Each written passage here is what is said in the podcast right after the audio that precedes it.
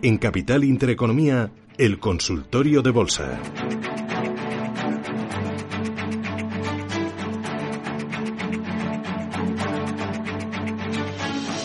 Con Roberto Moro, Apta Negocios y con todos ustedes que están invitados a participar. Estaba esperándonos ya desde hace un ratito Joaquín. Buenos días. Buenos días, Susana. A Enhorabuena por el programa y Gracias. gracias por vuestra existencia, porque sois de una, una ayuda para los pequeños inversores que estamos como...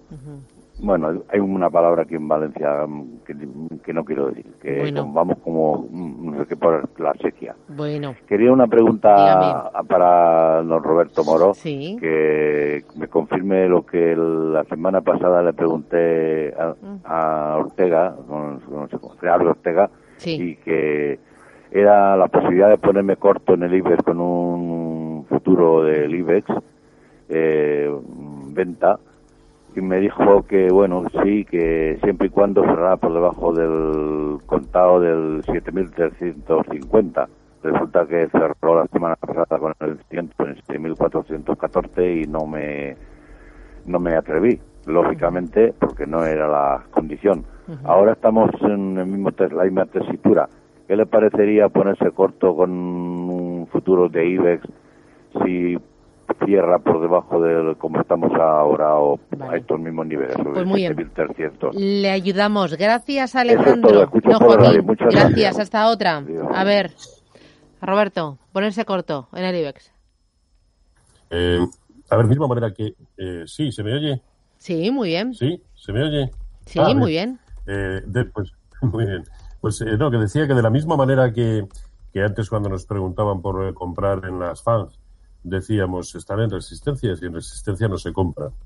En el caso, en el caso del IBEX 35 podríamos aplicar algo similar para contestar a esta pregunta y es el hecho de que se encuentra muy próximo a zonas de soporte muy contundentes. La zona de 7000, 7000, 7040 es una zona de soporte muy contundente y estamos demasiado próximos. Y al igual que decía anteriormente eso, ahora digo, en zonas de soporte o próximas a soporte, no parece lo más aconsejable ponernos cortos. Yo, desde luego, para tomar esa posición, esperaría la pérdida de la zona de, de 7000. En todo caso, eh, si hubiera hecho caso al sabio de Gerardo, eh, ya estaría usted ganando dinero, con lo cual eh, eh, el- el- el- la, la sugerencia estaba muy bien, muy bien hecha, ¿no? Yo ahora en el momento actual preferiría esperar a ver precios por debajo de 7.000 eh, para tomar posiciones, porque probablemente si llega a 7.000, 7.040 y aguanta, incluso lo que a corto plazo procede, proceda, sea todo lo contrario, eh, comprar. Yo, yo aguantaría esas ganas que tiene de, de entrar en, el- en un mercado que, como decía anteriormente, nos está dando una de cal y otra de arena día sí, día, día también, ¿no? Con lo cual, eh, ayer la jornada, en un momento determinado, a poco de la apertura, íbamos perdiendo un 1,5% y se acabó subiendo más del 1. Hoy puede incluso eh, suceder exactamente lo contrario, que vaya de más a menos.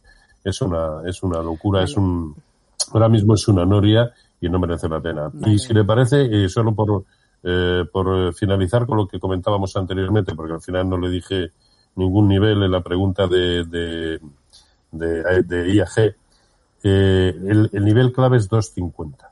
Si lo vemos por debajo de 2.50, yo desde luego me desharía de las posiciones eh, que tuviéramos en, en IAG, porque estaría perdiendo soporte horizontal importante y porque estaría confirmando ya y de qué manera por debajo del máximo nivel de corrección proporcional a toda la subida. Así que sí, eso es lo que yo miraría. Y por desgracia ahora hay que estar más pendiente de soportes que de resistencia. Vale. Voy con otro oyente a través de nuestro canal de YouTube. Nos escribe otro, dice, a ver, eh, ¿me puede dar, don Roberto Moro, Coca-Cola a medio largo plazo, uno o dos años? Gracias. Coca-Cola. A uno o dos, a uno o dos años y en la situación actual no es largo plazo, es una eternidad. Vale. Eh, de- sobre todo, vamos, en- sobre todo, ya digo, en las circunstancias actuales, ¿no?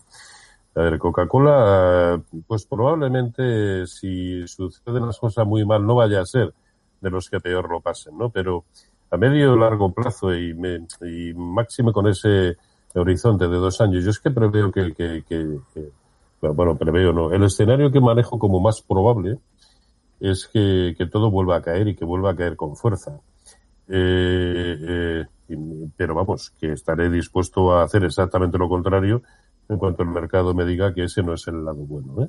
Vaya por delante. Ahora, como eh, tengo en mente ese escenario como más probable, eh, pues sería del género tonto ponerme a comprar con un horizonte en el que probablemente eh, eh, el, escenario me haya llevado en ese plazo de tiempo pues a, visitar los mínimos que, yo pudiera contemplar o haber comenzado simplemente el proceso de recuperación, ¿no? Con lo cual no, no me parece la mejor de las, de las decisiones, ¿no? y ya digo que probablemente en caso de que suceda un escenario negativo, eh, pues Coca-Cola no vaya a ser de los que más sufra, pero probablemente eh, lo veríamos en niveles sensiblemente inferiores a los actuales y probablemente por debajo de los mínimos del 23 de marzo, con lo cual creo que merece la pena aguantar esas ganas de comprar y sobre todo con ese horizonte. Mm. Eh, otro de los oyentes dice a través de YouTube, dice Indra y VAS, soportes y resistencias eh, para entrar. Gracias y salud para todos. Indra y VAS, Ah, vas. B-A-S-P, No sé cómo lo pronuncias. Eh, bueno, pues vamos con, mm. Indra. Eh, vamos a limpiar el, gráfico. Indra es que está tanteando en tantas ocasiones la zona de soporte que presenta, pero es que cada vez que, lo, que lo eh, tantea, cae un, cae un poco más, ¿no? Desde luego el nivelazo como soporte es el mínimo de, del verano de 2019 y estamos hablando de la zona de 6,65. Bueno, pues ese es el nivel que no tiene que, que perder. Ahora, a cortito plazo, eh, lo que hoy nos está dejando, primero fue ayer una, una, una pauta de una sola vela eh, en forma de, martillo, porque es un, un, doji casi, eh, pero sobre todo, si hoy cierra simplemente como está, nos habrá dejado también una, una pauta de giro muy importante, un, un lucero del, del alba. Por lo tanto, sí puede convertirse en una muy buena opción. Yo esperaría hasta el lunes para eh, comprar, simplemente para confirmar que efectivamente esta pauta eh, eh, lo la hace y precisamente con precios de cierre semanal de la jornada de hoy, pero la, la secuencia o, o, el aspecto que nos puede dejar puede ser muy claro para tomar posiciones. Aquí el problema es el stop, que en primera instancia debiéramos vincularla al origen del, eh, del hueco, que es la zona de 690. Bueno, pues si somos capaces de tener, eh, de mantener ese stop en 690, eh, parece una muy buena opción, pero no, insisto, no para hoy, sino para el lunes cuando hayamos confirmado que efectivamente nos deja esta pauta de lucero del alba. Voy con notita de voz. Hola, buenos días para el consultorio de Valencia, María, por favor. Uh, un análisis de acción y Airbus. Es para entrar, que me, me dígame soportes, por favor, si lo cree conveniente ahora o las ve todavía que pueden bajar más. Gracias y un saludo. A ver, eh, Acciona Airbus. ¿Empezamos por cuál? Vamos con, con Acciona. A ver, eh, Acciona lo que viene manifestando desde marzo de este, de este año eh, es una secuencia de máximos decrecientes, así no se sube máximo, máximo, máximo, máximo, máximo. Por contra, creo que hay que estar pendientes de soporte. El hecho de que se acerque a la zona de 87-35, que es su siguiente soporte, debe implicar necesariamente eh, compras. Bueno, ayer sucedió y de momento el mercado no está dando la razón. A mí no me parece en absoluto un soporte lo suficientemente contundente como para entrar comprando, ¿no? Eh, y por lo tanto no, no veo ningún buen nivel para, para comprar. Eso debe también implicar deshacer posiciones compradoras que se tengan, ¿no? Al menos mientras aguante por encima de 87-35 eh, puede ser una buena opción para mantener, a mi entender, no para comprar. y, y, en el caso de Airbus, Airbus sí. Eh, en el caso de, de Airbus, eh, pues también tanteando zonas de soporte, soporte menor, pero al fin y al cabo en precios de cierre teníamos un soporte interesante en 64.95 y ya lo tenemos en 63.55. Si hoy en precios de cierre cierra por debajo de esos 64.95 y parece que tendrían que suceder bastantes cosas para que esto eh, acabara no siendo así, pues la señal que emite es incluso fea, ¿no? Como para pensar de nuevo en caídas más que en, recuperaciones eh, relativamente importantes, así que no tampoco veo un buen nivel para comprar. El acercamiento a los distintos soportes que tiene 56, 30, 50, Eh, eh, ¿Sería bueno para comprar? Pues depende primero de su contexto particular, porque eh, es el título que es y está tan pendiente de, del tema de, coronavirus y de restricciones de turistas que parece que se pueden volver a, a, implantar, pero sobre todo también del, del escenario general. Si para cuando llegue a esos niveles los índices europeos han perdido los soportes de los que hablábamos en el, al principio del programa, pues para nada serán una buena opción de entrada. Por lo tanto, tampoco entraría. Y se nos había olvidado antes, lo hago muy, muy rápido. A ver, muy rápido, sí, que tengo, tengo mucho. Sí. BASF. Se nos ah, es verdad, sí.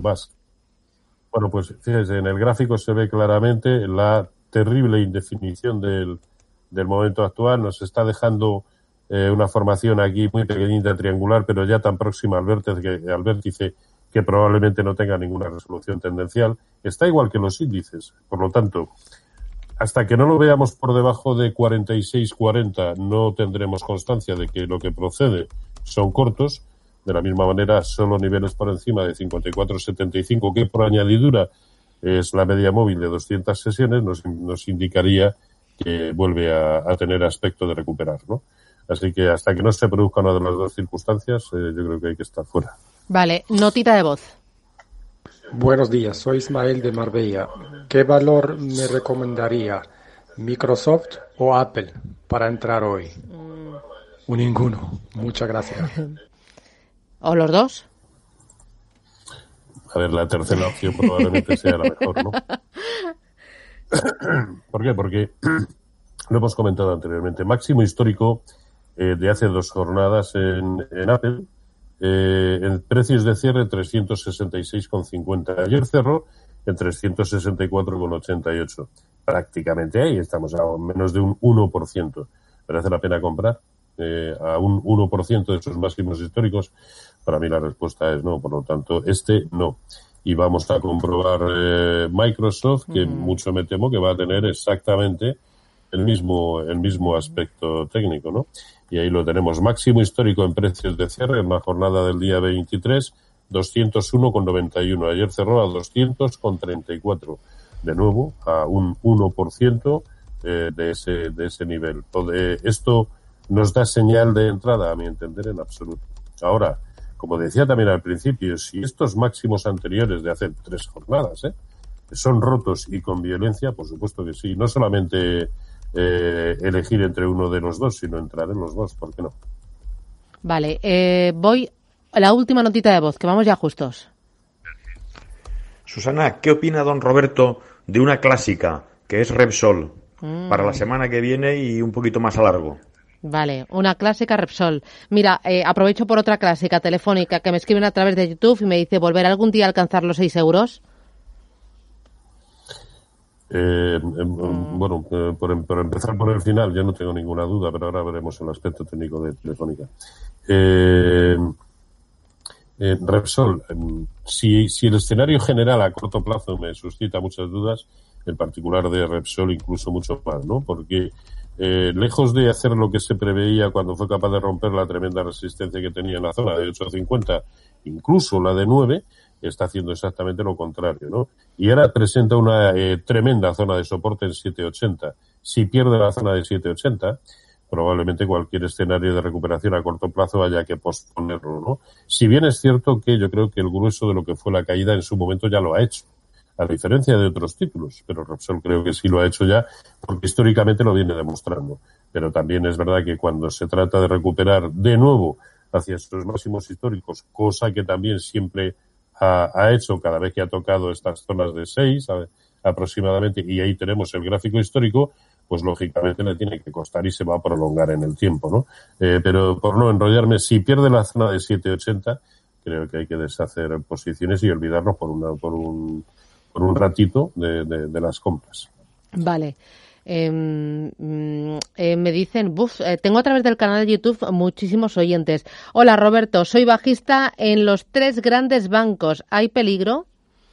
José Luis Rodríguez se llama. Peligro, peligro alcista de momento ninguno. De momento no, ninguno. Dice que estoy bajista, bajista. Entonces bien. Sí, por, por, por, eso que digo que peligro alcista de momento ninguno.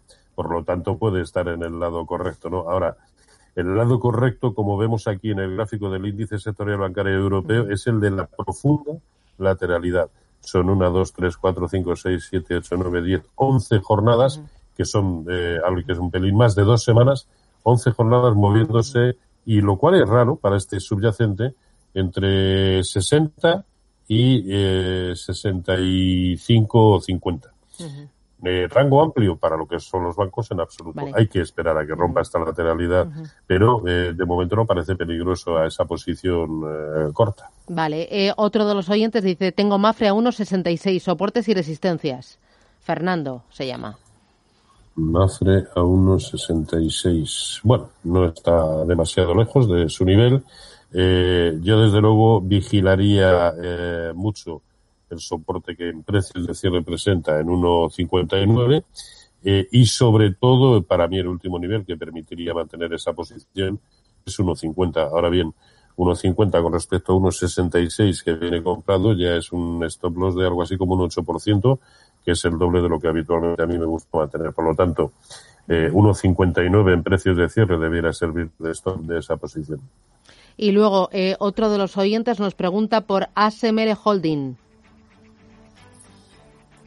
Mm, mm, mm. ¿Lo tienes o no? Eh, como no nos, sí, como no nos dice dónde, vamos No. a analizar el de el del Eurostox Vale. y vemos que está, al igual que las FANG y que los propios Nasdaq, está en sus máximos históricos y haciendo ahí como una especie de techo redondeado en esa zona de máximos históricos. Por lo tanto, mantener, por supuesto, eh, stop, si las tiene, stop en 315. Eh, eh, pero comprar en absoluto. Vale. Roberto Moro, Apta Negocios, un placer charlar contigo, un placer eh, verte Igualmente. y un placer ver los gráficos que nos va subiendo de cada uno de los valores y de los índices. El fin de semana, eh, ¿qué planes tienes? Cuéntame. Pues no, no, no, no gran No, cosa. no. eh, estar, estar con mi nieta que vuelve a estar aquí Ah, bueno. y, y eso es lo más grande. Y bueno, pues dar vueltecillas, ir al Ah, parque, sí. cositas de esas. Sí. Las que hacemos los abueletes con Oye, los nietos. no se cansan nunca los niños, ¿te has dado cuenta? Y el parque es, es agotador y es aburridísimo, pero ellos no se cansan. A mí me lo va a decir. Cada vez Ya. que se va me deja unas agujetas tremendas. Bueno, pero se lo pasa bien, ¿no? Ella y, y tú también. Sí, sí, tú sí. te lo pasas pipa. Y además, eh, además está encantada de ir a casa de los GOS. No somos los Ah, sí. abuelos, somos los GOS. ¿Y, y eso Sí, sí, de qué viene? ¿Gos? no- ¿De qué? no- ¿De qué? No, no, no, no, no lo- nunca lo sabremos, eh, Ah. pero nos sigue llamando GOS. eh, Ah. cosa, que me, cosa que me encanta. Ah, bueno, pues nada, pues nada, disfrútalo. Oye, Roberto, eh, cuídate mucho, disfruta del fin de semana, descansa Igualmente. y hablamos el viernes que viene. Gracias. Perfecto, Adiós. Un abrazo. Hasta luego. Ana Rivero, Santander Asset Management en Europa. Ana, ¿qué tal? Muy buenos días. Hola Susana, buenos días. ¿Qué tal? ¿Cómo estás viendo los mercados estos días? Pues tranquilos, la verdad, mira, eh, los altos y bajos que estamos eh, teniendo no son preocupantes, eh, no, no me parece que estén eh, pues al, al principio de ningún cambio de tendencia fuerte y bueno, pues esperando noticias, esperando datos y esperando eh, pues acontecimientos, ¿no? La próxima semana, ¿qué va a ser clave? ¿Dónde vas a mirar? Oye, hay un montón de, de datos de confianza, que ya sabes que la confianza es básico, o sea, totalmente. Es, es lo que te mide, eh, como sobre todo la de los empresarios, ¿no? Porque la de los consumidores puede ser un poquito más eh, difícil de, de interpretar, pero la de empresarios te, te dice muchas cosas. Y tienes el ISM, lógicamente, porque es día uno, eh, tienes eh, los PMIs, eh, incluso en China, o sea, tienes eh, datos de confianza también, en Reino Unido también PMIs, en Alemania, la tasa de desempleo, en España también empleo. O sea, hay datos de mercado laboral y datos de, de confianza empresarial. Y eso bueno pues eh, eh, los unos son retrasados los datos de, de empleo son eh, pues eh, menos predictivos pero los ISM o los PMI sí que siguen siendo eh, lo que hay que mirar para ver si siguen con los repuntes eh, hasta qué extensión y, y en qué zonas se sitúan para para seguir consolidando los mercados financieros. Mm, eh, ¿Tú crees que o sea, lo peor ya ha pasado, no? Aunque haya rebrotes, está dentro de lo previsto. Lo raro es que hubiéramos dado un salto a la normalidad y ya todo fuera fluido. Lo peor ya ha pasado en términos de, de, de, pandemia, yo creo que por supuesto, o sea, que aunque haya rebrotes y aunque yo creo que con todo el mundo que hablas, yo creo que estamos todos pendientes de si nos vuelven a confinar o no, es un, como un miedito que hay que, que la gente tiene, ¿no? Que si va oye, hay que ir rebrotes, bueno, yo creo que es muy, muy, muy, muy, muy lejano la posibilidad de que el mundo se vuelva a paralizar como se paralizó en marzo, en marzo, o sea, yo creo que eso es prácticamente imposible. Que pueda haber algún rebrote que que bueno que afecte a lo mejor en pues como Lisboa por ejemplo ahora mismo no que está 19 de los 21 distritos confinados. Bueno eso ya no afecta tantísimo como antes porque no es un parón a nivel mundial y que no sabes cuándo acabará eh, van a ser temas muy, eh, yo creo, espero, vamos, que sean muy concentrados, eh, muy, muy localizados, y entonces eso los mercados no lo tienden a, o más bien lo están pasando un poco de largo, ¿no? Mientras, mientras que no haya un momento en el que haya rebrotes, imagínate, en todas partes a la vez, pues sí, y eso sí que te paralice la economía un poquito más, eh, por el momento el tema de la pandemia pues si se estamos se está siendo un poco complaciente es verdad eh, pero no yo creo que es muy complicado prever que va a haber eh, sobre todo en términos económicos los mismos efectos que hemos tenido entre marzo y abril. Fantástico. Pues Ana Rivero Santander Men en Europa gracias por adelantarte a la próxima semana a ver cómo van los mercados y cuídate mucho. Buen fin de semana. Igualmente adiós chao adiós.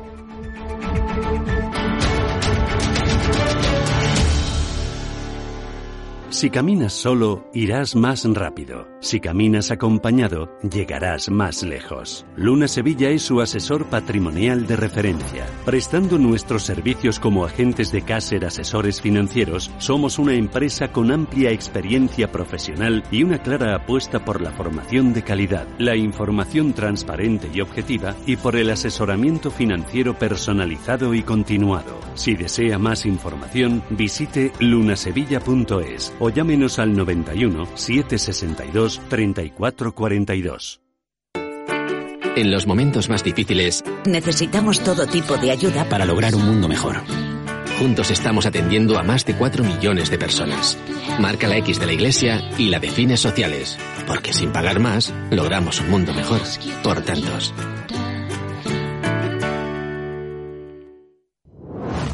Potencie sus inversiones con los nuevos Turbo 24 el primer turbo cotizado 24 horas de lunes a viernes creado por IG. Elija su apalancamiento, gestione su riesgo y opere sin comisiones. Todo en las premiadas apps y plataforma de IG. Opere Turbo 24 con IG, un proveedor líder del trading online. Busque IG Turbo 24 para saber más. Los Turbo Warrants son instrumentos financieros complejos y su capital está en riesgo. Puede sufrir pérdidas rápidamente. Muchas empresas pueden ofrecerte un café o un refresco en tu oficina, pero solo Selecta cuenta con un equipo de más de 1.300 personas que trabajan para ofrecerte el mejor servicio. Selecta, líder en servicios de vending, innovando para ti. Entra en selecta.es y sorpréndete. Si quieres aprender a invertir y no morir en el intento, escucha La Fábrica de Inversores en Radio Intereconomía. La Fábrica de Inversores, tu cita de los sábados a las 10 de la mañana. Y no olvides seguirnos en nuestro podcast en intereconomía.com. A las 7, madrugamos con Susana Criado y Capital Intereconomía. A media sesión a las 12, con Rafa Jiménez. Finanzas, seguridad, emprendimiento, a las 2. Fernando La Tienda trata el cierre de mercados desde las 3. A las 7, es tiempo de inversión con Manuel Tortajada. Gema González hace una visión global a las 8 de la información económica de la jornada. A las 9, a fondo, nos conduce a la reflexión con José María Francas. Radio Intereconomía. Nueva época. Nueva etapa nuevas expectativas, con 25 años de experiencia. Talento, equipo, gestión, liderazgo. Foro Directivos en Capital Intereconomía, un espacio en colaboración con la Asociación Española de Directivos.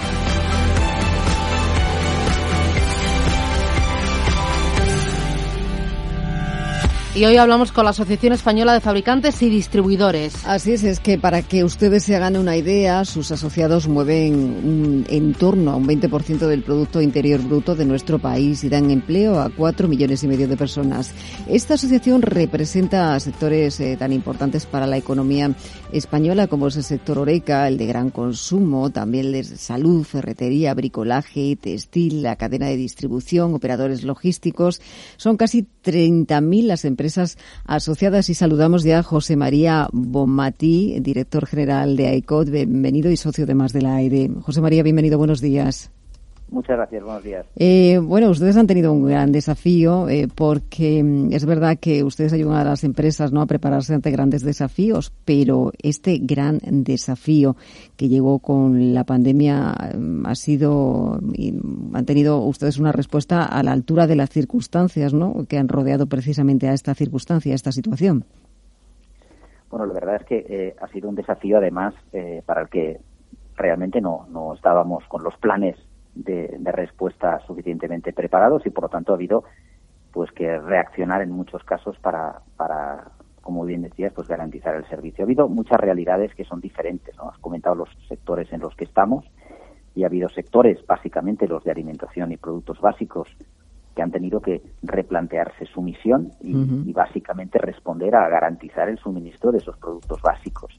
Y otra serie de sectores, donde está, como dices, pues el de la hostelería, el de la restauración o el del comercio no alimentario, que lo que han tenido es pues un cierre eh, obligado de sus establecimientos y por lo tanto pues que responder a, a ser capaces de, de bueno pues de, de, parar las actividades y, y, conseguir que cuando se puedan abrir como ya se está haciendo uh -huh. pues poder mantener al máximo su tejido productivo ¿no? Uh -huh. eh, decía usted esa respuesta ha sido una respuesta ca casi inmediata no a la altura de, la, de las circunstancias eh, qué es lo que más ha cambiado qué es lo que ha cambiado durante estos eh, tres meses de, de estado de, de alerta para las compañías bueno, lo que primero que ha cambiado es que el consumidor cambia rapidísimamente. Hemos pasado una etapa que, que empieza en torno al 11-12 de marzo, donde ya hay algunos focos, sobre todo en Madrid y en otras zonas, donde se produce un cambio de comportamiento que no es el, el racional, digamos, es, es la, la, etapa que decíamos del papel higiénico o de, o de, o de acaparar la Sí, que todos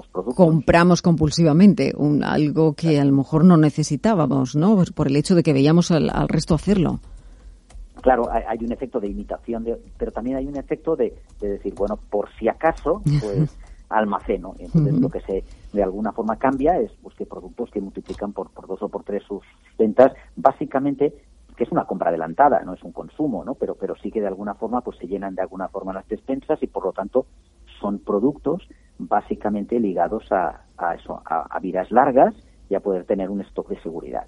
Luego viene una etapa en el confinamiento muy diferente y es en la que pues, la gente está teletrabajando, pero también tiene, en el caso de los que lo tengan, pues los niños en casa, más, más tiempo en el hogar y, y, aparecen pues usos pues como ha sido el de la repostería o el de, o, o el de y, y, algunos productos pues también crecen desproporcionadamente. Sí. Pero lo que es verdad es que, eh, y eso yo creo que es lo que demuestra que la cadena agroalimentaria y de productos de primera necesidad, entendiendo también el cuidado personal, el cuidado del hogar, ha sido capaz de eh, contenciones, pero de no fallar. Y la demostración es que eh, nosotros realizamos con, Nielsen también, una empresa de estudios de mercado, eh, una comparativa de los principales países europeos y también de fuera de Europa, y España es, conjuntamente con Canadá, el país que menos productos han faltado en las tiendas, que menos roturas de productos hemos tenido. Y eso lo que demuestra es que la cadena ha funcionado extraordinariamente bien. Este comportamiento de, compra eh, anticipa un, un, comportamiento futuro diferente al que teníamos hasta ahora.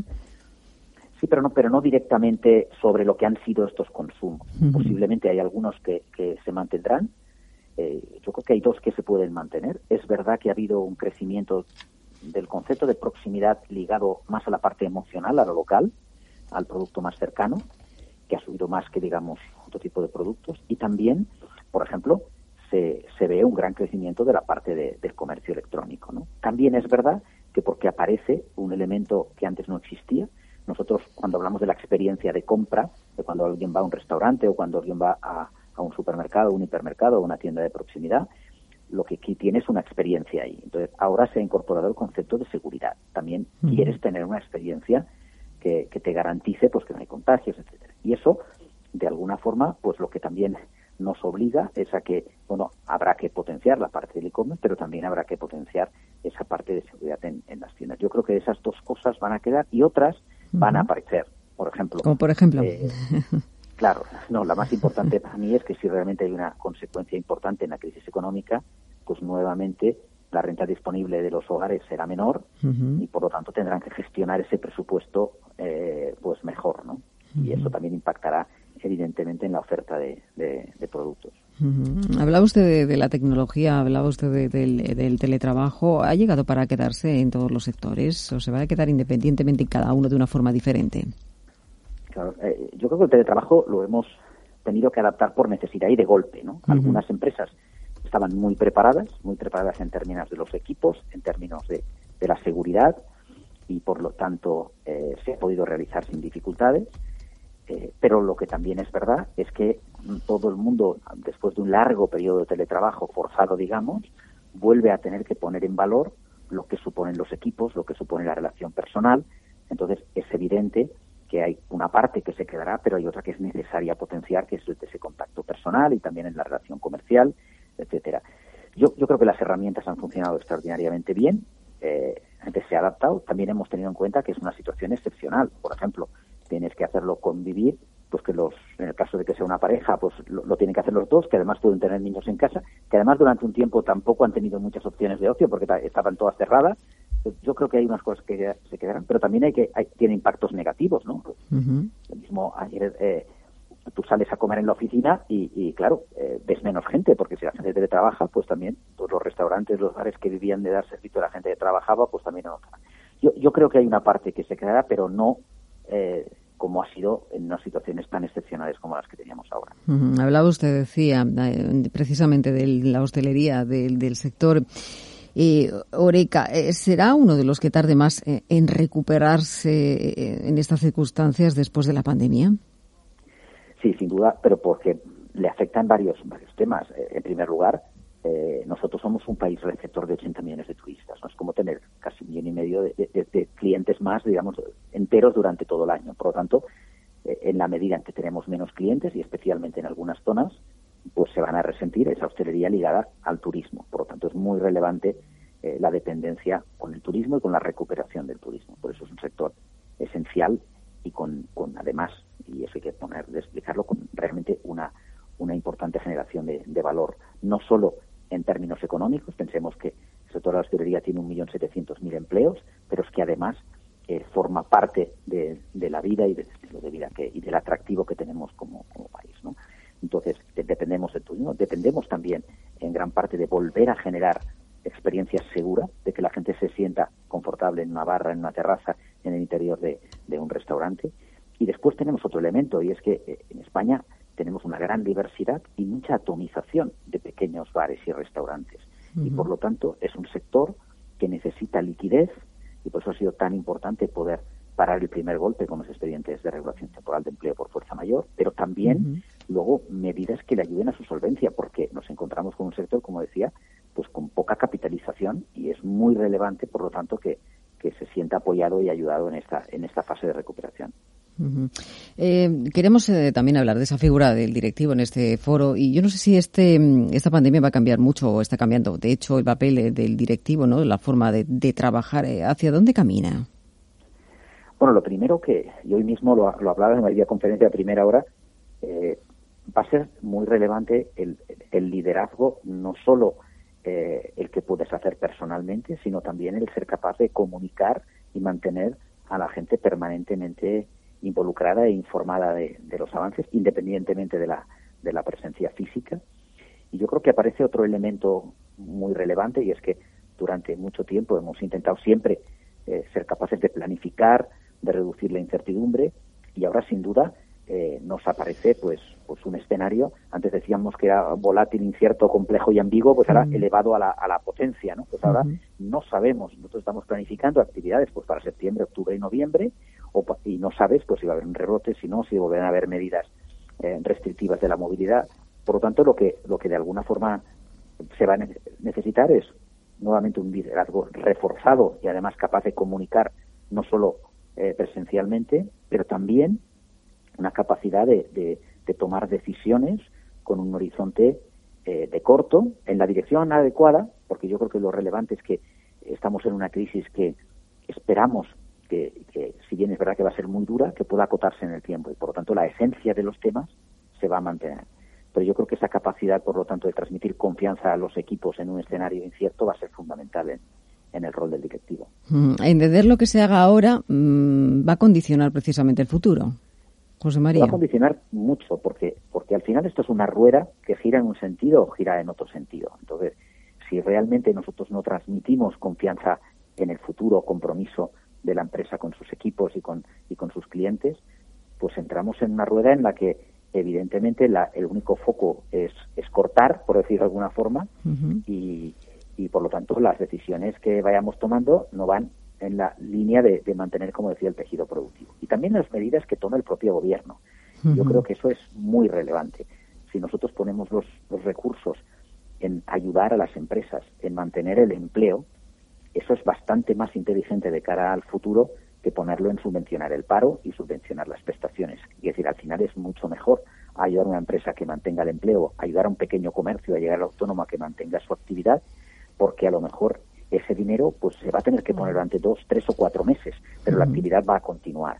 Si esa empresa desaparece, si destruimos tejido productivo, pues la verdad es que eh, lo único que vamos a conseguir es que se alarguen en el tiempo las prestaciones y ese dinero que nos está enviando Europa habrá que devolverlo. Será bastante más fácil devolverlo si el tejido productivo se mantiene que si se mantiene simplemente la parte de, del gasto de las prestaciones. Lo que no quiere decir que no haya que hacerlo en situaciones tan graves como la actual, porque es verdad que en una crisis como la que estamos teniendo no nos podemos permitir realmente que algunas personas queden excluidas. Desde las empresas que ustedes representan, esas más de 30.000 hemos dicho, ¿no? que reúne precisamente a todos los agentes de esa cadena de valor, desde productores, fabricantes, eh, gran consumo, distribuidores, salud, ferretería, bricolaje. ¿Ustedes han hecho algún tipo de petición especial al Ejecutivo para ayudarlas? Eh, eh, sí, y además con no solo individualmente, sino también en colaboración de, otras organizaciones. Para nosotros la, más importante y ha afectado fundamentalmente a las actividades que han tenido que, verse obligadas a cerrar sus actividades es la relativa a los expedientes. Al final, eh, para una empresa es muy importante poder parar el golpe. Y parar el golpe quiere decir a los gastos más importantes que tiene. Y el personal es el fundamental en muchas actividades de servicios, como puede ser la hostelería. Pero Quizá el elemento diferencial es que cuando hablamos de hostelería, y, nosotros conjuntamente con Hostelería de España y con, y con la Federación de Industrias de Alimentación y Bebidas, hemos creado una plataforma que hagamos juntos con la hostelería, porque la hostelería que se ve es el bar, el restaurante, la cafetería, pero también es una cadena aguas arriba de, del sector primario, de agrícola, ganadero y pesquero, de la industria de transformación, de las empresas de distribución que llevan el producto, con lo cual tiene toda una cadena de valor aguas arriba. Entonces, para esos sectores, lo más importante es que eh, en el momento en que no pueden estar facturando, poder parar el golpe de, y eso lo que lo que le estamos pidiendo al gobierno y el acuerdo que se ha firmado con los agentes sociales y con el gobierno va en esa línea, pero creemos que va a ser necesario hacer más todavía, es en extenderlo porque estuvo pensado para una crisis en forma de V y nosotros hoy no tenemos una crisis en forma de V. Entonces la recuperación, como antes decíamos, va ligada al turismo, va ligada a la movilidad, va ligada a que a muchas otras cosas. Entonces necesitamos flexibilidad. Entonces hoy la palabra clave es que no sabemos si mañana se va a poder abrir ese restaurante, se va a poder abrir ese hotel y por lo tanto lo que la empresa necesita para seguir subsistiendo, que para mí, insisto, es el objetivo fundamental, que el mayor número de empresas sobreviva, la clave es dotarle de flexibilidad, que pueda ajustar su plantilla y sus gastos a cómo está evolucionando el mercado. Si van a venir turistas, podrá abrir a lo mejor un restaurante que antes no y por lo tanto sacar el número máximo que pueda, lo que pueda de personal de ERTE, pero luego a lo mejor tiene que volver. Entonces yo creo que hay elementos como por ejemplo la cláusula de salvaguarda de empleo que está bien intencionada, bien pensada para que la ayuda tenga sentido, pero que la realidad puede hacer que sea muy difícil de aplicar si la recuperación no es no es total. Yo diría que y sobre todo otro elemento y es que la administración no puede estar para poner trabas. Eso quiere decir pues que el silencio administrativo positivo cuando sea necesaria una autorización y la declaración responsable sean claves para poner en marcha una actividad, porque eso es lo que necesitamos ahora. Bueno, pues poquito a poquito vamos a ir, entiendo, vamos a ir consiguiendo, transformando, trabajando y reconstruyendo, que es lo que necesitamos ahora. Bien, José María Bonmatí, director general de Ecosocio de la EDE, muchísimas gracias. Muchas gracias. Muchísimas gracias.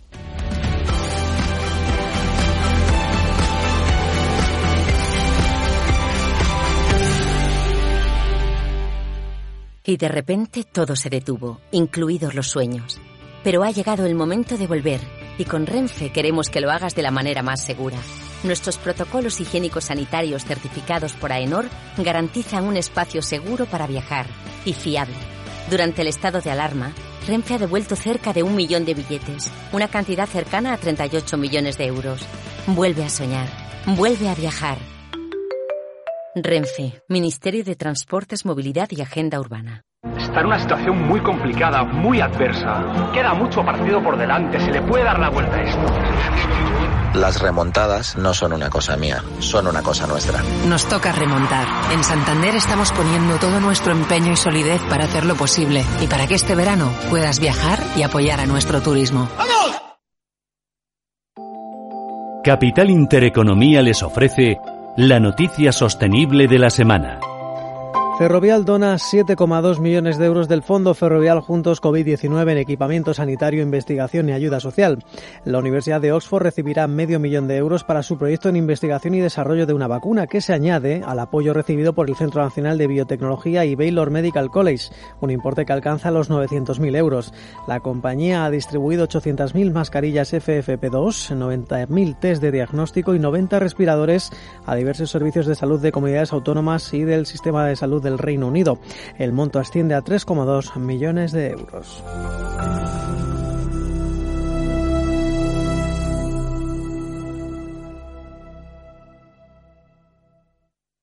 El espacio Fundación Telefónica reabre sus puertas el próximo viernes 26 de junio. Visita las exposiciones del videoartista Bill Viola, el humorista Gila y la historia de las telecomunicaciones. Disfruta de tu visita de una manera tranquila y segura. La entrada es gratuita con reserva previa en la web. No olvides sacarla en espacio.fundaciontelefónica.com. Te esperamos en la calle Fuencarral 3, Madrid. Metagestión le ofrece una amplia gama de fondos de inversión. Invierta en renta variable Iberia, Fondo Metavalor, renta variable internacional, Metavalor Internacional, Metamérica, Metafinanzas y Metavalor Dividendo. Renta fija mixta a través de Metavalor Global y en nuestro nuevo fondo de renta fija Ever Metavalor High Yield. Llámenos al teléfono 91 781 68 80 o suscriba los fondos a través de metagestión.com. Metagestión más de 30 años aportando valor. ¿Qué tipo de piel tienes? ¿Te la cuidas? ¿Te proteges del sol? ¿Se te cae el pelo o se te hinchan las piernas? ¿Qué perfume puedes regalar? Deja de buscar en internet respuestas confusas porque ahora en Belleza Capital estarás enterado de todo esto y mucho más. Los sábados de 11 a 12 de la mañana en Radio Intereconomía con Katia Rocha. Diez minutos para las once y ahora contamos con una institución que ha sido fundamental durante esta pandemia y que es eh, IFEMA, Institución Ferial de Madrid, eh, porque vuelve a la carga. El próximo 1 de julio IFEMA arranca su actividad con Sicur Especial COVID-19, un evento que va a estar centrado en la bioseguridad para apoyar la reactivación económica del país y la necesaria adaptación en empresas y negocios a este escenario de protección anti-COVID-19. Lo hará a partir del próximo día 1 y hasta el 30 de septiembre. Maricruz Martínez, la gerente comercial de Sicur Especial COVID-19. Maricruz, buenos días. Hola, buenos días. ¿Quién se va a dar cita en esta feria? Bueno, pues esperamos que sea un punto de encuentro de prácticamente la totalidad del tejido empresarial español, ya que, bueno, desde IFEMA contamos con más de 80 ferias que se realizan cada año. Tenemos una base de datos muy completa y actualizada de, de todos los sectores en el que contamos tanto con datos de la oferta como la demanda. Entonces esperamos realmente que este evento sirva para contribuir a volver a esa nueva normalidad lo antes posible y dar soluciones y ofrecer un espacio donde las empresas se puedan informar y de igual modo las empresas proveedoras de estas soluciones el poder mostrar los distintos productos que tienen. Imagino que tanto de forma presencial como también eh, avanzando esas nuevas tecnologías y que tanto hemos puesto de moda durante la pandemia con muchas videoconferencias, ¿no? A ver, de hecho, eh, Sicura Especial COVID es el primer evento híbrido online y presencial que vamos a hacer en IFEMA. Eh, creemos que es un formato que, bueno, arrancamos con, con, este modelo, pero que ha venido para quedarse y que a partir de ahora y en un futuro las eh, ferias, que son, sin lugar a dudas, un punto importante y fundamental en ese encuentro cara a cara de los distintos sectores, pero que se podrá complementar con estas plataformas online. La plataforma va a estar eh, durante los tres meses en modo online, pero eh, precisamente porque nos parece imprescindible y muy importante que las empresas sigan teniendo ese contacto cara a cara, ofrecemos a quien así lo quiera eh, un espacio para tener reuniones durante dos días en el mes de julio, 14 y 15 pero serán reuniones en, en unas salas, no una feria como tal en la que cualquier visitante pueda llegar. Para acceder a esas reuniones previamente habrá que concertar una cita. Pero sí, eh, queremos arrancar ya y poder eh, ofrecer un espacio donde tengan lugar esos encuentros. Asesoramiento y un punto de apoyo para empresarios y negocios. ¿Qué requisitos creéis que van a adoptar ahora las empresas eh, de ahora en adelante o qué medidas tomadas durante la pandemia creéis que han venido para quedarse para siempre? Bueno, a ver, los, eh, las medidas, mientras no exista la vacuna, eh, todos los negocios tendrán que tomar esas medidas imprescindibles para reactivar sus, eh, su actividad habitual. Entonces, desde en términos de seguridad, de control de aforos, control de accesos, las cámaras termográficas, es muy importante el tema de desinfección y limpieza, también todos los equipos EPIs de mascarillas, desechables, mamparas, eh, protectoras, todas las soluciones.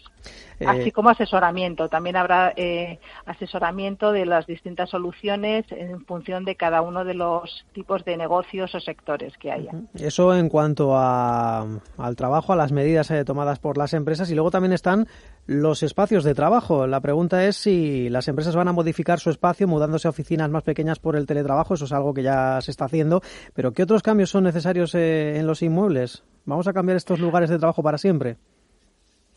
Pues eh, eso ahora hay que irlo viendo semana a semana y según vaya evolucionando esta situación. Lo que sí que es cierto es que hay que mantener una distancia de seguridad mínima entre los puestos de trabajo. Eso requiere eh, de manera imprescindible tener que adaptarle los puestos de trabajo. ¿Qué afluencia, ¿qué afluencia esperáis, eh, Maricruz, para, para este, bueno, este certamen, este híbrido, este espacio que se va a prolongar durante todo el verano para empresas y negocios? Pues es que ahora mismo es difícil poder eh, dar una cifra. Lo cierto es que nos están apoyando muchísimas patronales y asociaciones que están recomendando la inscripción en esta plataforma, que por cierto es de acceso gratuito para todo el que quiera ver las distintas soluciones. Y, bueno, en principio tendría que ser muy numeroso, pero hasta que no arranquemos el día uno, la verdad es que tenemos esa incertidumbre, no sabemos. Mm. Tenemos claro que, tiene que funcionar porque es un servicio que ahora mismo está muy demandado. Nos han felicitado muchísimos organismos por la iniciativa pero dar una cifra, yo es que la verdad es que no me atrevo. Sería un poquito osado por mi parte. Comprendemos esa prudencia. En cualquier caso, queda menos de una semana el próximo miércoles, día 1 de julio, y FEMA con SICUR especial COVID-19, seguridad eh, integral eh, para la reactivación económica de España. Maricruz Martín, gerente comercial de esta, este nuevo certamen. Muchas gracias. Gracias a ustedes.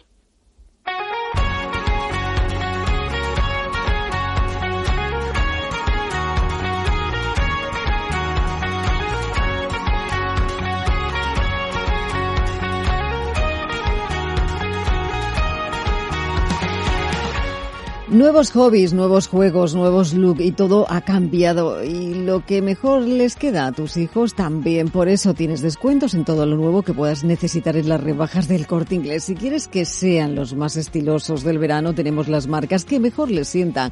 Gap, Pepe, Hackett, Back 10, Tizas, Belan Rebel, Acte, con una selección de todas estas marcas con hasta un 50% de descuento. Además, como jugar sin límites da mucho calor, cámbiales los pantalones largos y las sudaderas por una selección de camisetas, bermudas y legging de freestyle por tan solo 3,99 euros fresquísimos y listos para divertirse. Y para poder correr y recorrer cientos de aventuras, unos buenos zapatos como los de la selección de Geos con guitos y unisa con hasta un 40% de descuento sería o es el toque final. Preparados, listos a disfrutar con los nuevos look. El verano está esperando para los más pequeños. Nuevos tiempos, nuevas rebajas en el corte inglés. Está pasando. Se lo estamos contando. Esto es Capital Intereconomía.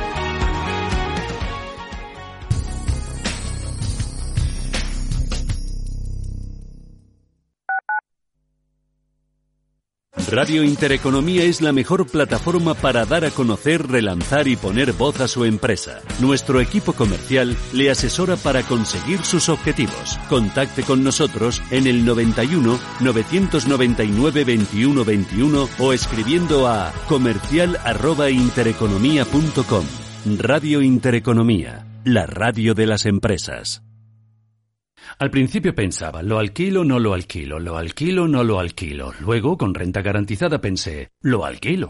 Renta garantizada se encarga, te seguirá pagando la renta de tus inquilinos, aunque ellos no lo hagan, y se ocupan de la gestión del día a día. Infórmate en el 900 10 10 95 o en rentagarantizada.es. Alquiler garantizado.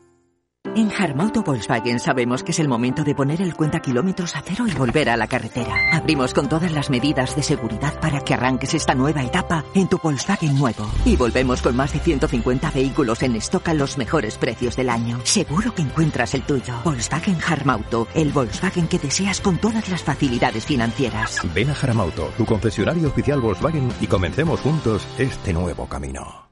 ¿Quieres saber cuánto vale una vivienda? Ad Valor Sociedad de tasación homologada por el Banco de España, valora todo tipo de activos inmobiliarios, obras de arte, empresas, para asesoramientos, hipotecas. Nuestra red nacional de expertos realizará una tasación profesional, rápida y eficaz. 986 95 95 atvalor.com. Porque te valoramos. Radio Intereconomía. Buenas tardes a todos. La jornada se las prometió. Escúchanos en frecuencia modulada. En internet www.radiointereconomía.com y en la aplicación para Android e iOS Radio Intereconomía. No hay disculpa para estar bien informados.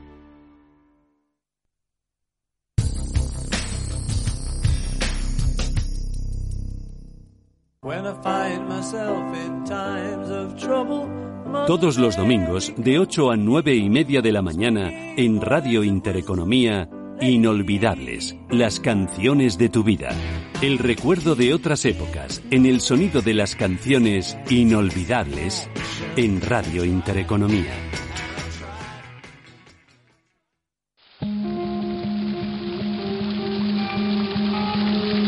La fuente de la vida. Un viaje a través de los siglos y la historia de la humanidad. La fuente de la vida. De lunes a viernes, de 12 a 12 y media de la noche, aquí, en Radio Intereconomía. Radio Intereconomía.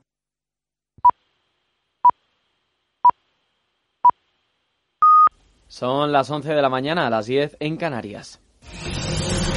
Radio Intereconomía. Boletín informativo. ¿Qué tal está? Muy buenos días. La presidenta del Banco Central Europeo, Christine Lagarde,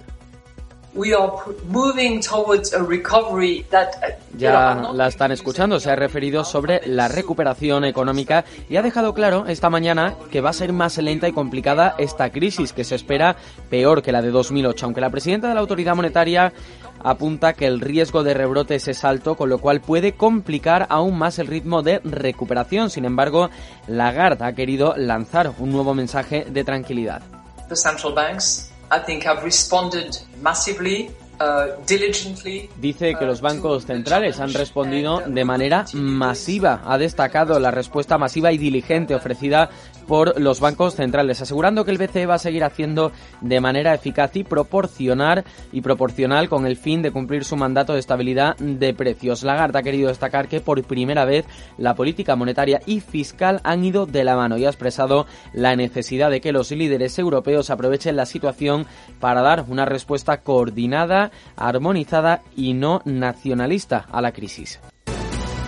El Gobierno de España reúne en un Consejo Extraordinario de Ministros, se reúne desde hace unas horas y aprueba esa prórroga de los ERTES hasta el 30 de septiembre acordada con la patronal de empresarios y sindicatos. Un acuerdo que ha celebrado el presidente de CEIM, la patronal de empresarios madrileños en Radio Intereconomía. Dice Miguel Garrido que es un espaldarazo para las empresas, aunque critica que se mantenga la cláusula que obliga al empresario a mantener el empleo seis meses después del ERTE a nosotros nos preocupa enormemente y desde el principio lo hemos dicho y es algo que no, no se ha modificado y creo que si no se hace puede tener consecuencias enormemente duras para, para la sociedad general que es la cláusula de mantenimiento del empleo seis meses después de la, de la caída del, estado de alarma. Porque eso es pensar que en, que en, noviembre, que en diciembre, que en enero las empresas mm, van a seguir en condiciones de tener el 100% de su plantilla. Y desde este viernes los primeros beneficiarios por el ingreso mínimo vital ya están empezando a cobrarlo. Nos trae todos los detalles Andrea Valencia. Muy buenos días, Andrea. Buenos días. La Seguridad Social abona hoy el primer pago del ingreso mínimo vital a 75.000 hogares en todas España. Se trata de quienes venían recibiendo la prestación por hijo a cargo sin discapacidad o con discapacidad menor del 33% y que han sido reconocidos de oficio como beneficiarios del ingreso mínimo vital. En total, la Seguridad Social ha destinado 32 millones de euros a este pago en el mes de junio, lo que supone una ayuda media por hogar de más de 430 euros al mes. Desde que se abriera el plazo para tramitar el ingreso mínimo el 15 de junio, el Instituto Nacional de la Seguridad Social ha recibido de manera telemática 350.000 solicitudes de familias que aspiran a cobrar la ayuda. Además, desde ayer también se puede hacer la solicitud de forma presencial en los centros de atención e información de la Seguridad Social que permanecían cerrados desde la declaración del estado de alarma. Muchas gracias, Andrea. Y en los mercados financieros prima la volatilidad. A esta hora, los principales índices europeos están subiendo. Los inversores se animan un poco y compran en todas las plazas europeas un IBEX 35 que repunta dos décimas, dos décimas, cotiza el selectivo español en los 7.288 puntos, el resto de plazas europeas subiendo con subidas más abultadas para el CAC parisino y el FT100 de Londres, ambos por encima del punto porcentual, mientras que el MIPTEL italiano avanza con un repunte del 0,80%. El selectivo español, como decimos, está cotizando en los 7.287 puntos. Dentro del selectivo lidera los avances Almiral sube la farmacéutica un 3% y le sigue la aerolínea IAG con un rebote del 2,26%. En tercera posición de la tabla, la energética Naturgy sube 2 puntos con 20 décimas. En negativo, 8 cotizadas. Banco Sabadell lidera las caídas, descuenta la entidad financiera un 0,89%. Le sigue Santander con una caída más abultada en estos momentos que se acaba de dar la vuelta y pierde la entidad financiera casi un punto porcentual, se coloca en la primera de la tabla en las caídas. Otras noticias. La Fiscalía General del Estado ha anunciado que la inspección fiscal va a abrir actuaciones para comprobar determinadas informaciones publicadas en los medios de comunicación que apuntan a una posible relación personal existente entre el fiscal del caso Tamden, Ignacio Estampa, y una de las abogadas que intervenían en esta causa como acusación popular por Podemos, a los efectos oportunos. En una nota remitida por el departamento que dirige la exministra de Justicia Dolores Delgado, se recuerda que el pasado 14 de febrero la inspección fiscal ya habría un expediente como consecuencia de este escrito presentado por una particular para determinar la imparcialidad de este fiscal a la vista de otras informaciones que también apuntaban a la relación personal entre el fiscal y esta abogada de la formación morada. Recta final aquí en Radio Intereconomía de Capital Intereconomía. Ya saben que el boletín informativo vuelve a dentro de una hora.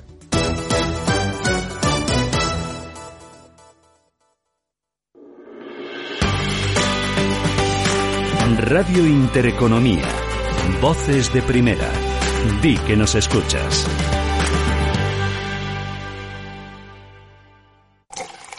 Cierra el grifo a las altas comisiones. Pásate a Investme. Invierte en carteras de fondos indexados de bajo coste y obtén la rentabilidad que mereces. Entra en investme.com y descubre tu plan.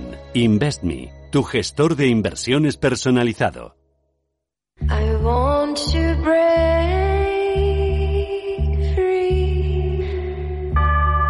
Volver a hacer lo que te gusta como nunca antes. Salir para volver donde tanto has soñado. Conducir seguro hacia tu libertad. Volvo XC40. Descubre más en volvocars.es. Potencia sus inversiones con los nuevos Turbo 24 el primer turbo cotizado 24 horas de lunes a viernes creado por IG. Elija su apalancamiento, gestione su riesgo y opere sin comisiones. Todo en las premiadas apps y plataforma de IG. Opere Turbo 24 con IG, un proveedor líder del trading online. Busque IG Turbo 24 para saber más. Los Turbo Warrants son instrumentos financieros complejos y su capital está en riesgo. Puede sufrir pérdidas rápidamente. Oye, busca el 10. ¿Por qué? Porque te lo mereces.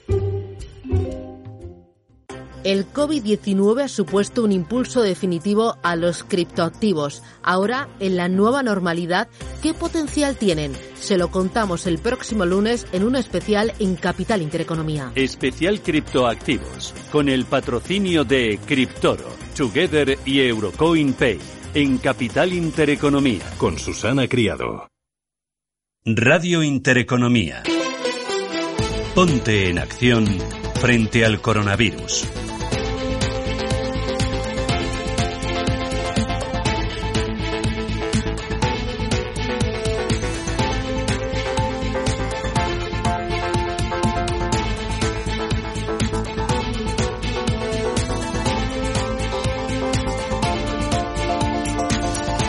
A partir de las once y media le tomamos el pulso al mercado laboral aquí en Capital Intereconomía. Pero antes miramos a otra pata importante de la actividad, del empleo, de la marca, del negocio, al turismo, con Domenech Biosca. Biosca, ¿qué tal? Buenos días. Encantado, buenos días. Que es presidente de la Asociación de Directivos de Empresas Turísticas y con Maribel Rodríguez. Maribel, ¿qué tal? Buenos días. Hola, buenos días. Que es vicepresidenta del Consejo Mundial de Viajes y Turismo. Rubén, ¿por dónde pasa la actualidad de esta semana focalizándonos en esta industria? Pues eh, sobre todo pasa por ese acuerdo para ampliar los ERTES de momento hasta septiembre y no hasta diciembre, como quería y como había reclamado durante las últimas semanas el sector turístico. Pasa también por ese plan que ultima el gobierno, lo conocíamos ayer, para ayudar a las aerolíneas, y hablando de aerolíneas, por ese rescate de Lufthansa, que ya tiene el visto bueno de Bruselas. Y pasa sobre todo por el debate y la preocupación sobre cómo controlar, ahora que se abren las fronteras, ahora que empieza la temporada de verano y van a empezar a llegar turistas internacionales, sobre cómo controlar esa llegada de turistas y los posibles casos importados a los principales aeropuertos españoles. La Comunidad de Madrid y el Ayuntamiento critican el protocolo aprobado por el gobierno para Barajas. Un protocolo que es un paripé que nos va a propiciar o va a provocar volver otra vez al punto de partida de febrero. No nos están protegiendo, más bien al contrario, están asegurándonos un rebrote. No hay menos medidas que otros aeropuertos, ni de Roma ni París, pero yo no he visto a la alcaldesa de París ni de Roma eh, decir nada respecto de sus aeropuertos. Bueno, lo del protocolo de barajas, ¿qué os parece, Domenech? Me parece que no están utilizando. Ayer eh, tuve, moderé un debate con una empresa que no diré, que tiene una tecnología que la gente pasa alrededor de una pantalla e inmediatamente se ve varios parámetros que te aseguran mucho más que tomar la temperatura de cuando en cuando en algunos. Es muy importante porque un millón es por cero cero. Como haya rebotes, nuestra marca que hemos trabajado tanto de calidad de seguridad sanitaria se nos va a, a tierra porque sabéis que es noticia, la mala noticia. Eh, Maribel. Bueno, a ver, eh, por un lado, hemos estado siempre hablando de que tenemos que implementar unos protocolos de testeo, de mapeo y de aislamiento, ¿de acuerdo?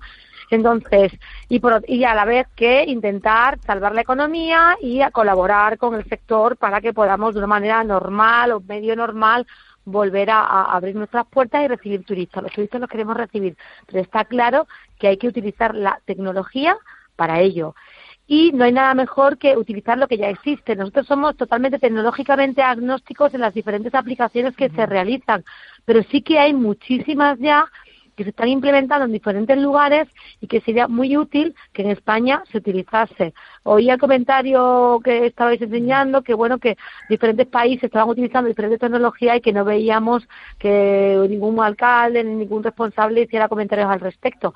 Lo que tengo que decir al respecto yo de eso es que aquí hay como tres temas. Está el tema sanitario, que tiene que estar solucionado y que ya en la fase en la que nos hemos encontrado nos lo ha permitido.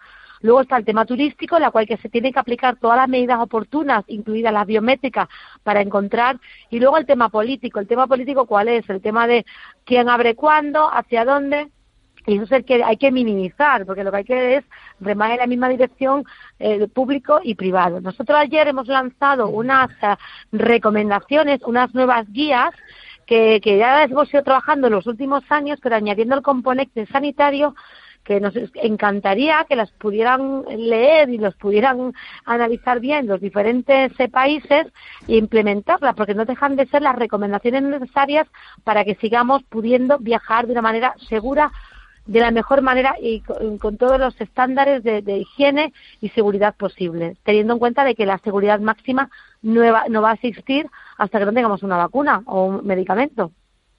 Rubén. Dos cosas sobre esos posibles rebrotes que hablabais. Eh, Maribel eh, Biosca, Alemania, ya ha dicho que va a frenar el turismo en Baleares si se superan los 70 casos diarios en una semana. No sé si Biosca, tú que hablas mucho con Baleares, hay algún dato algún algún resultado del, del experimento este que se ha hecho con los alemanes. Y luego, por otro lado, el tema de los rebrotes puede ser lo peor para la confianza de turista, no solo internacional, sino también nacional se lo comentaba yo antes a Maribel, ¿verdad? Antes de que entráramos en directo, de que eh, hay mucha gente que tenía previsto veranear este verano, pero a la vista de los rebrotes, de que hay comunidades que han dado, regiones que han dado provincias, mejor dicho, que han dado un paso atrás, pues se lo han planteado, porque se puede encontrar uno con un problema de contagios, dos con un problema de vuelta a las restricciones o de que se puedan encontrar con un problema en la playa, en el hotel o con una cancelación incluso. Eh, Biosca, cuéntame tú lo de los alemanes y Maribel, lo de la confianza, me lo cuentas tú. Biosca. Sí, primero, este, te lo comento. Mira, lo que es importante es que hablas con hoteleros y te dicen, sí, pero me están anulando. Es que cada mala noticia significa miedo y anulación. En Baleares ha sido una gran campaña mediática, una gran campaña de prensa, porque han venido operadores, han venido eh, periodistas. Lo que pasa es que, vuelvo a lo de un millón por cero cero, si luego hay rebotes, si hay malas noticias, todo esto que has hecho no sirve para nada para Y la prueba está en que el móvil se va al 2024, Hostelco se aplaza, o sea, todo en Madrid, pues hay hoteles que tienen cerrado ya para septiembre-octubre, lo están aplazando porque la gente no se la quiere jugar. Digo que no se la quiere jugar si todo se aplaza, se aplaza y los ERTES también se van haciendo con gotas, al final nos encontraremos que y va a haber una manifestación de restaurantes dentro de poco en Madrid, que, que va a haber un porcentaje importantísimo de restaurantes y de agencias que no abrirán y de hoteles que no abrirán. Eso es lo que estoy viviendo cada día. Maribel.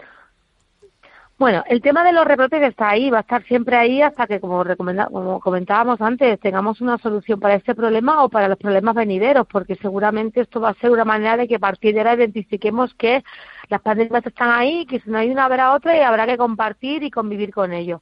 Lo que está claro, si no implementamos medidas ahora mismo de control, de, mapeo, que lo vuelvo a insistir, pues va a ser imposible. Lo que ya podemos anunciar y decir es que obviamente los hoteles están preparados, sabemos cómo gestionar, sabemos qué protocolos utilizar en cada uno de los ámbitos. Hemos trabajado nosotros en 11 tipos de protocolos para cada uno de los verticales turísticos. Eso no debería eh, prevenirnos de seguir haciendo una vida relativamente normal y cuando una vez ahí se encuentre un brote, pues se aire esa zona, esa persona, ese grupo y podamos vivir adecuadamente. Es que si no, va a ser imposible. Y las recomendaciones son súper sencillas. Lo que tenemos que tener es una clarísima alineación entre los empresarios, del sector público, para que así sea. El número que estabas comentando, Baleares, a partir de cierto número, bueno, pues también es como comentaba Yosca, hay que comunicar, explicar bien. Si eh, ahora mismo estábamos oyendo comentarios de Lisboa que han cerrado diferentes barrios, pero si comparas eso que está produciendo, estábamos hablando esta mañana precisamente con las autoridades de Portugal, todo sigue funcionando, no se cierra nada, están las medidas implementadas los bookings que en este momento Lisboa se encontraban en el número uno del ranking europeo que lo ostentaba el año pasado en estas fechas Londres, lo ha asumido Portugal, obviamente con muchísima menos booking. Pues esto que va a pasar, pues va a tener un impacto negativo porque van a dejar de hacer reservas o van a confundir, con lo cual hay que quedar una claridad. No podemos dar informaciones contrarias o confusas porque la confianza del viajero la vamos a perder, la vamos a perder para siempre. No podemos estar dándoles hoy una información y mañana otra. Hay que tener líneas claras de comunicación. Todo está listo, todo está abierto, los protocolos están elaborados, eh, Biosca, pero el eh, sector está muy preocupado. Y quiero que escuchéis al presidente de Global y a Pepe Hidalgo, que participaba hace unos días en la cumbre de la COE y lo reflejaba así de gráficamente. Todo se ha derrumbado. ¿Y cómo reconstruimos ahora? Va a ser muy difícil. En esta semana hemos abierto 300 oficinas. Se han abierto de golpe porque digo, hay, que, hay que empezar a ver si de verdad la gente reacciona y pide y pide billetes, o de verdad tienen ganas de viajar después de estar tanto tiempo en sus casas, pero el inicio ha sido de verdad muy lento, no sabemos, no sabemos qué, qué pasa, pero la gente sigue con miedo. ¿Cómo se cura ese miedo? si, me, si me permitís, Fijaros que además Globalia dice, hay que abrir. Es que hay hoteles que están abriendo, pero exigen, necesitan los ERTES de entrada y salida flexibles, porque si no la gente no va a abrir. Pensar que, que la gran parte de este sector es un sector que está descapitalizado, en el sentido que no acumula tesorería, excepto los grandes, y que difícilmente va a ir a créditos a, solo a un año. Hay una frase que me ha gustado mucho de Maribel, que es ahora mismo. Sea, lo que no se haga ahora mismo ya no sirve, porque si no se hace ahora mismo, viene la mala noticia. Y luego deciros un ejemplo. En Sevilla, yo participé eh, en, Sevilla en un encuentro de 27 instituciones públicas y privadas que se firmó un acuerdo del plan turístico de Sevilla, público y privado, todos. Ese es el ejemplo. Este es el ejemplo que hay que hacer. Porque hay que hacerlo ya, porque si no se hace ya, eh, fijaros en, Sevilla, que es una maravilla. Pues pasear por Sevilla, veréis la cantidad de comercios y restaurantes que están cerrados. ¿Pero por qué voy a abrir? ¿Para qué me voy a abrir? Maribel, lo de los ERTE hasta septiembre muy bien, pero ¿y en septiembre qué? pues una medida mejor que la que había, que no había nada y como comentábamos la semana pasada, tú no puedes decirle a un establecimiento que habrá de horas de 0 a 100, primero porque si lo hace un hotel es imposible, tiene que prepararse, es que no y luego quién va, dónde están los, los clientes, si no los hemos dicho que podían venir, cómo va? eso es absurdo e inviable. Con lo cual es una buena noticia que se apliquen hasta septiembre, que las condiciones hayan bajado y sean más allá del estado de alarma, que se apliquen a las condiciones actuales y comentaban que se había rebrote también. Obviamente es insuficiente, lo normal sería que se realizase hasta por lo menos diciembre y pudiéramos salvar los muebles este año que va a estar muy duro porque es, lógico. Y luego nosotros lo que recomendamos a nivel de nuestra organización, y no solamente para el gobierno aquí en España, sino fuera, es que implementen medidas, porque, a ver, hay que seguir viajando, hay que mantener y devolver la confianza del viajero, si no, no vamos a tener ni hoteles, ni turistas, ni la repercusión que eso tiene. Y tenemos que conseguir conviviendo con lo que tenemos, con lo cual hay una serie de recomendaciones que deben, que deben hacer. Una es utilizar los test, utilizar el, mapeo, la colaboración multilateral de diferentes organismos en las que se, incluso entre diferentes destinos, para evitar eh, pues estar eh, desacompasados, eh, practicar muchas y más burbujas, corredores para, para poder gestionar y mover demanda, quitar los travel advisories y las recomendaciones no esenciales eh, que pueden provocar que luego un cliente no pueda venir porque ponga una nota. O sea, eso es muy importante. Si vamos a viajar a un país y tú vas a la página y ves que allí está dicho que no se recomienda viajar, tú puedes tener todas las campañas publicitarias del mundo, pero nadie va a venir a tu país, con lo cual es gastar el dinero en algo que, absurdo. O sea, eso hay que mirarlo, porque esas son las embajadas las que tienen que hablar entre, entre, sus, entre sus pares y luego tener estándares globales de seguridad y salud con unos mínimos requerimientos que sean definidos entre el sector e incluso involucrar a, a, las compañías de seguros, que también es un tema clave porque la gente no sabe que, y explicarles qué es de mí si voy a viajar allí y me pasa y tengo una... ya estamos más preparados, ya hemos aprendido.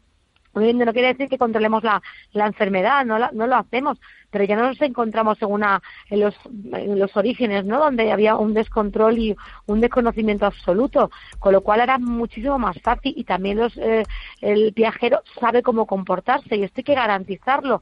Si luego sale una imagen en cualquier prensa extranjera con una playa abarrotada, llena, pues a lo mejor eso da inseguridad. Hay que mantener eso muy bien y no se puede hacer de otra manera que según una relación muy estrecha entre las diferentes instituciones, multilateralmente hablando. Mire, para terminar, quiero contaros, hablabas antes, sí, Biosca, muy breve, dime. A línea de lo que dice eh, Maribel, que, con que opinar es libre y todo el mundo está con su tecnología en la mano, encima hacemos publicidad de lo que va a encontrar eso. Mira, digo que hablabais antes de, de, Booking, por ejemplo, contaba Maribel. Bueno, pues Expedia ha hecho también su propio estudio de cómo vamos a viajar este verano. No son previsiones, sino que son datos de más o menos cómo nos hemos venido comportando durante las últimas semanas eh, en función de los usuarios que han entrado y lo que han buscado y cuánto tiempo han buscado en su en su web. Bueno, pues dice que este verano va a ser con estancias más largas, es lo que hemos estado buscando, que el proceso de toma de decisión va a tener los dos extremos. Va a ser más espontáneo y luego hay gente que toma, se toma más tiempo de lo habitual en buscar esa reserva de, de vacaciones. Que el 83% va a viajar en coche, solo el 13% lo va a hacer en avión, que seguimos prefiriendo ir a la playa, pero que gana peso los destinos interiores y que han aumentado mucho las búsquedas en ambas Castillas, en la costa de Galicia y en la provincia de Madrid. Y sobre todo que han crecido mucho las reservas a través del, del móvil. Maribel, Biosca, ¿qué os dice esto? Bueno, eso simplemente lo que denota es que el viaje, el viaje inicial que se va a realizar es el viaje doméstico y entonces pues haremos esto, lo cual está está muy bien. Luego pasamos al regional, que es el entre entre países y finalmente pues se lanzará el internacional. Con lo cual eso, eso es lógico, que el tipo de búsqueda, pero eso también denota un poco la desconfianza y la poca claridad con la que están recibiendo los mensajes los usuarios que piensan que a lo mejor irse a una casita en medio de una montaña, que es fantástico y yo también lo hago porque me gusta, eh, y no vaya a lo mejor a un hotel que, que porque piense que no está preparado, pero es que los hoteles han estado siendo hospitales es que los centros de convenciones han sido las UCIs.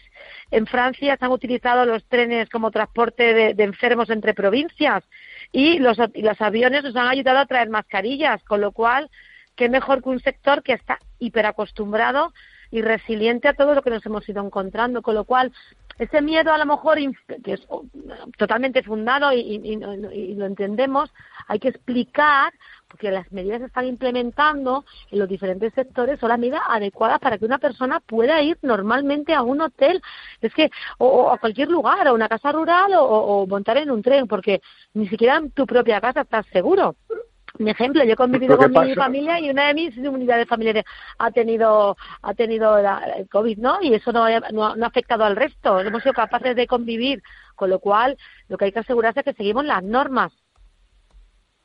Primero pasa que hay una multiplicación, que las medidas correctas entran por el cerebro y las fotografías de las playas y más noticias entran por el corazón. Y este es el problema. Y luego hay otro tema, eh, compañías aéreas que hablabais. Mm, Madrid-Palma, 170 euros. Carísimo. Poquísimas eh, Madrid-Palma de Mallorca, ¿no? no que los pierda.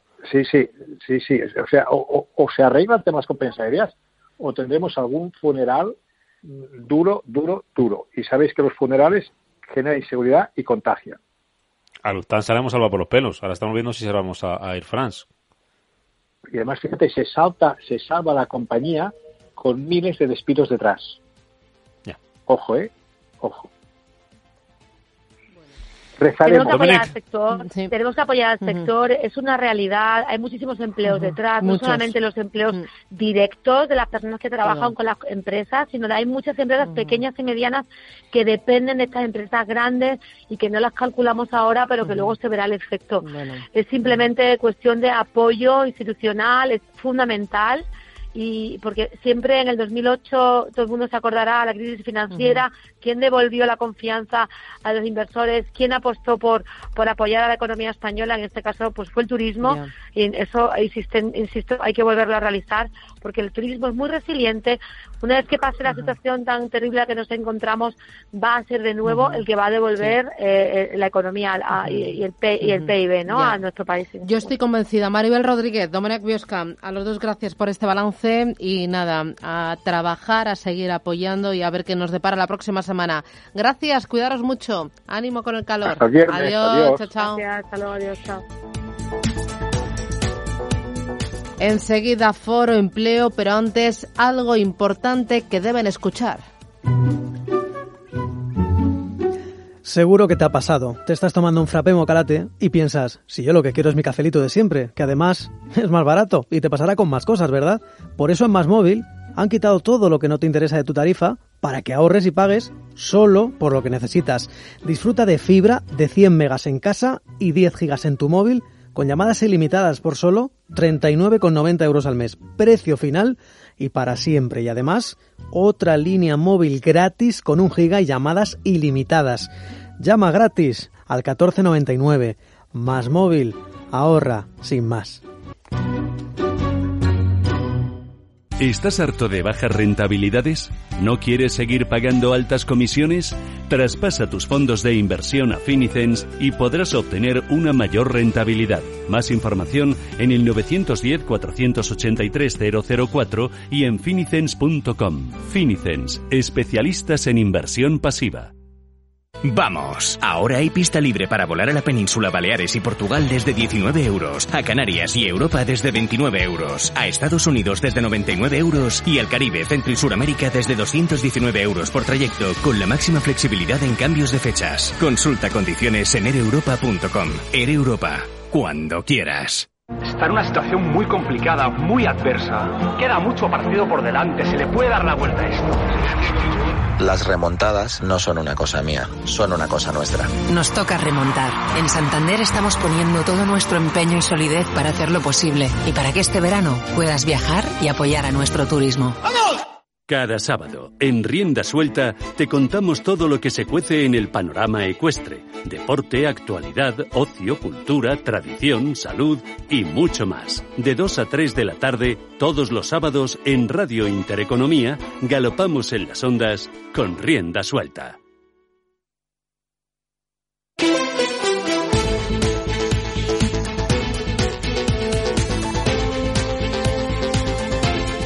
Radio Intereconomía. Ponte en acción frente al coronavirus.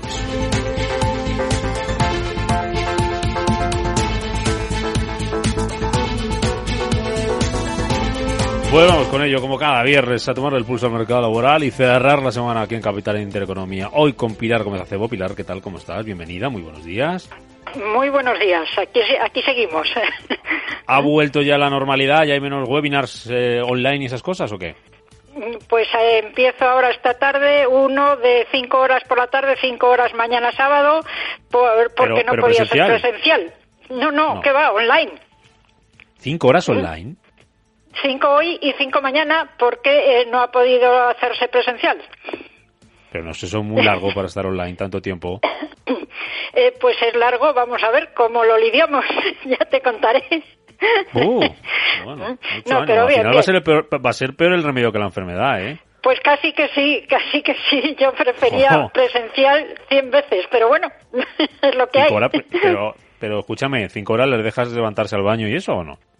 Mm, Sí, hombre, cada cual puede un Ah. poco en un momento dado, pues, eh, desconectar el vídeo y... Apaga la camarita. ¿no? Y para adelante. Claro, y, y ya está. Eso por lo menos es más discreto, es más discreto.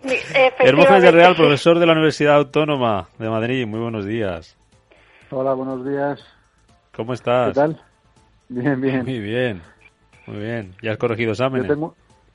No, yo tengo una foto para desconectar, ¿sabes? Pongo una foto mía. La dejas puesta, y ¿no? así me puedo ir. Eso es. Está bien. Y así estás presente todo el rato.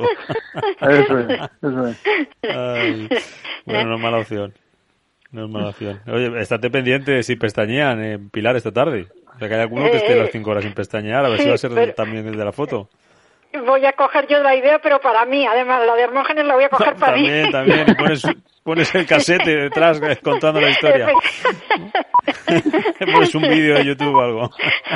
José Luis Fernández Santillana, director del Gabinete de Estudios de Uso. ¿Qué tal, José Luis? Buenos días. Hola, muy bien, qué animados os veo. Oye, si no Ay, me bueno, foto, que- pues que- un, un vídeo en es- bucle y ya está, ¿no? Es decir, que no pasa Claro. nada, ¿no? Lo importante es no tienes que- atrugarlos. Te tienes que... Bueno, sí, también habrá pasado de todo. Me han pasado muchas cosas este confinamiento con esas... Con, con todo el tema de las videollamadas, de las eh, Sí, sí, teleconferencias sí, sí, con empresas, de las ruedas de prensa virtuales, con abre el micrófono no se te escucha y, y todas esas cosas, Bueno, cosas hombre, muy, muy curiosas. De todo bueno, se aprende. se, se aprende. Hemos aprendido a teletrabajar, que lo vamos a, Bueno, lo vamos yo a hablar luego. de que lo que hemos hecho ahora sea teletrabajo. Sí, yo también. o ¿Eh? ha sido un experimento que vale, no queda vale, más, entonces- no, no queda más remedio. Eh, pero, vale, pero bueno, se le ha parecido más a lo que más al teletrabajo que a lo que teníamos, que no teníamos prácticamente nada. Pero bueno, Pero luego lo analizamos. Digo que vamos a hablar de eso, también de los ERTES y de la factura de los ERTES, por fin, ¿eh? Creo que lo hablábamos, incluso estaba José Luis en esta tertulia, la última que estuvo hace 15 días, si sabíamos algo de, de cuánto iba a costar a la Seguridad Social los ERTES, que nos había pronunciado el, el gobierno. Bueno, pues ayer se pronunció Escriba. Pero antes, Hermógenes, que nos tienes que contar algo de recursos humanos eh, del primer estudio con un mapa de tecnología en cuanto a reclutamiento y gestión de talento. ¿Qué, ¿Qué es exactamente esto? Porque si algo lo ha traído la pandemia también ha sido una apuesta más decidida incluso por la digitalización que va a tener que mm, va a tener impacto también en el ámbito de los recursos humanos y del talento. ¿Qué es exactamente esto? ¿Qué se ha hecho? ¿Quién lo ha hecho y por qué? Bueno, lo, eh, fue una iniciativa de Skiller Academy y de DHSIT que, que vieron que no había ningún mapa donde se reflejasen todas las todas las tecnologías que se usaban en, en- en recursos humanos. A mí la, la, la parte más interesante que, que me llama la atención es que han, han, primado para que aparezcan en el mapa empresas españolas que son proveedores de recursos humanos en tecnología. Porque tenemos que empezar a ser endogámicos y hacernos fuertes como país y, y, potenciar nuestros emprendedores y las empresas. Luego hay otras que, evidentemente, porque ahí está todo metido todos los temas de employer branding, está metido todos los temas de plataformas de reclutamiento, competencias, gestión de personas, software y demás, nóminas, pero pero primando los españoles. Es más, a, a este tanto interés que se va a crear como un consenso para ver qué se hace con este mapa a futuro y, el 16 de julio lo, lo, lo, quieren presentar a ver a ver porque hay mucha gente que quiere estar ahí en el en el mapa no quiere estar en la foto Pero ¿Y qué se puede hacer con ese mapa para que para que pueda servir Hermógenes bueno, puede, puede servir, por ejemplo, para, por, por, ejemplo, los que están en competencias, como estamos nosotros, que son los que medimos emociones, ¿no? Pues decir, pues, ¿quién mide emociones? Pues ahí hay una empresa española que mide las emociones y que te las tabula, por ejemplo. Entonces, tú puedes saber quiénes son los principales que están metidos en cada una de esas áreas, ¿no? Entonces, cuando tú vayas a, a buscar algo para digitalizar, pues lo, lo, tienes ya todo segmentado y dices, pues aquí están las principales empresas que están que están pegando en el mercado y sobre todo que son españolas, que esto es lo que a mí me interesa, me gusta más de, de la iniciativa. Le habéis podido echar un vistazo a la iniciativa, que porque no lo ha compartido amablemente Hermógenes, eh, José Luis y Pilar. Eh, Pilar, ¿qué te ha parecido? Sí, pues hombre, yo creo que en ese campo está casi todo por hacer y bienvenido sea un poco todos los avances, efectivamente, máxime si son nuestros, ¿no? Eh, ahora bien, eh, un poco también yo matizaría, me preocupan más los cómo que los qué. Eh, cualquier herramienta puede ser, y sobre todo con el terreno de las emociones, puede ser magnífica porque estaban ausentes en los procesos de selección, pero el cómo creo que es lo que decide que sea una mera moda o un algo pasajero o que de verdad quede instalado en la realidad. Yo siempre en los procesos de selección he hecho que la gente me eligiera a mí, no elegirlos yo a ellos. ¿eh? Y eso ha hecho que per permanezcamos prácticamente décadas unidos. ¿eh? Entonces creo que los comos eh, hay que vigilarlos mucho para que esas tendencias de verdad se asienten y sean positivas. José Luis. Eh, pues todavía, no, digo, digo, más allá que se pongan herramientas que puedan facilitar este tipo y se puedan ser objetivas y, Bien, a mí lo que a mí estas cosas me siguen dando cierto miedo, ¿no? Estas cosas del gran hermano, ¿no? Es decir, sí, sí. Es porque hay un momento determinado donde algunas de estas herramientas se dedican a peinar la vida de la gente. ¿eh? Y como todo el mundo ahora mismo tenemos o podemos caer en la tentación de ir dejando parte del rastro vital o rastro de nuestra vida por las redes sociales, hay herramientas de estas que se dedican a peinar. Y si un día has tenido un desliz, te has tomado unas copichulas y te has hecho una foto poco procedente, ¿eh? pues esa foto puede aparecer y eso puede hacer que no se valore tanto tu competencia profesional, sino se tenga en cuenta ese día que colocaste una foto inapropiada. Y estas cosas están pasando. No sé si es bueno o es malo ¿eh? en un proceso sobre de eso selección. que hablas, sobre eso que hablas Pero, y tú que sigues ojo, el ¿eh? fútbol, eh, José Luis, yo que sobre eso que hablas y tú que sigues eres futbolero, esta semana leía eh, que habían despedido a un futbolista en Portugal por subir fotos a las redes sociales con su novia. Efectivamente, por ejemplo. Tendrá que ver la foto con la Claro. novia, con si luego mete goles o no. Bueno, entonces a mí me parece que todo lo que sea ayudar bien, que además sea tecnología y sean herramientas de origen hispano y aquí nos, ¿eh? y hagamos un poco de marca España en todas estas cosas, estupendo porque hay gente muy buena profesionales, pero me parece que es importante también el que haya algunos filtros que digamos, oiga, ¿hasta dónde, no? ¿Eh? Ese- Este, tipo de herramientas pueden ir más allá de lo que sería estrictamente la selección en base a unas competencias profesionales y no carguen demasiado en el aspecto emocional, que me parece que buscar el equilibrio no siempre es fácil, ¿eh? Eh, Yo ahí matizaría con el ámbito emocional. Es que eh, se confunde y se ha confundido adrede el término emocional. Claro. Cre- Es que no es lo mismo sentimiento que eh, sentimentalismo. Es que no es lo mismo sensibilidad que sensiblería. Y hay perfectas pruebas que te dicen el índice de verdad de solidez y madurez de la persona, más que a lo mejor el tema emocional que es puro marketing. ¿Mm? Eso es. Sí, sí. Sí, Hermógenes, totalmente ¿algo más sobre esto? sí, sí. Eh, no, bueno, que me parecía que era importante traerlo para no estar todo el día como el día de la marmota, ¿sabes? Y, Sí, te lo y que, agradecemos. y que, y que No, no, me pareció una fenomenal. iniciativa que estaba muy bien. Bueno, pues hoy va a cambiar mucho todo esto de la lo- selección a partir de ahora. Hoy que no está Luis y que no va a meter la cuña, ¿eh? lo contamos nosotros. Sí, mira, sobre lo, que, sobre lo que decía José Luis es que va a cambiar mucho. Los, los temas de selección van, van a ser ciegos en el futuro. O sea, no vas a saber quién está contestando ni cómo está contestando. Entonces, esto, esto los procesos ya eh, mejoran muchísimo en ese sentido. Lo que le proporcionamos, lo que decía José Luis, le proporcionas como una especie de pasaporte emocional que te va a decir si has desarrollado competencias o estás desarrollando competencias o qué es lo que necesitas, pero lo manejas tú como persona, no lo manejan por fuera. Esto es importante. ¿Y qué garantía hay, Hermógenes, de que sea ciego? Porque yo hace 12 años tuve una reunión con todos los headhunters del país eh, para intentar que en el tema de género de la mujer los currículum fueran ciegos y no perjudicara el hecho de ser mujer. Y, seguimos igual, aunque se vendió que iban a ser ciegos eh, y todo el mundo lo apoyó y lo afirmó. Se pone la venda, pero se ve por abajo del ojo, ¿no? Pero mira, pero si al final hay una parte de la, del proceso de selección que acaba siendo una entrevista personal, lo de ciego desaparece, ¿eh? Salvo que te pongas, salvo que te tapes los ojos. A no ser que hayas tenido la casualidad de elegir a 10 mujeres y solo te queden esas 10. Pero bueno, es lo, os lo digo porque nosotros tuvimos que plantear en una industria química una demanda en un momento determinado porque pasaban todo el proceso de selección y se les tumbaban las mujeres sistemáticamente cuando llegaban a la entrevista personal. Yo ya, esto ya, ya cantaba, ¿eh? y sigue cantando, sí. bueno, eh, tema teletrabajo, que hay novedad, que llevamos unas semanas hablando de ello, ya nos contará también José Luis el experimento este porque no le, no le convence como a mucha gente, ¿eh? que, que esto ha habido que hacerlo pues porque no queda más remedio, no, no, no ha habido otra, pero ya ha tenido el país acceso al borrador de esa ley que va a regular el teletrabajo, la que trabaja el eh, gobierno. Dice cosas como que debe ser voluntario, que los empleados podrán negociar sus propios horarios y tendrán derecho al horario flexible, que se deberá respetar la desconexión y los periodos de descanso, que tendrá carácter prioritario para las personas que estén con una reducción de jornada por cuidado de menores de 12 años y que la empresa tendrá que pagar los gastos que ocasiona el trabajo a distancia, como electricidad, internet o todo el tema informático. Además, esa ley regula el trabajo a distancia social al que, por ejemplo, podrán acogerse empleados en caso de enfermedad o accidente de un familiar de hasta segundo grado, dice por consanguinidad, o de cónyuge o pareja de hecho que hiciera indispensable, sigo leyendo textual, la presencia de la persona trabajadora. ¿Qué te parece, Pilar?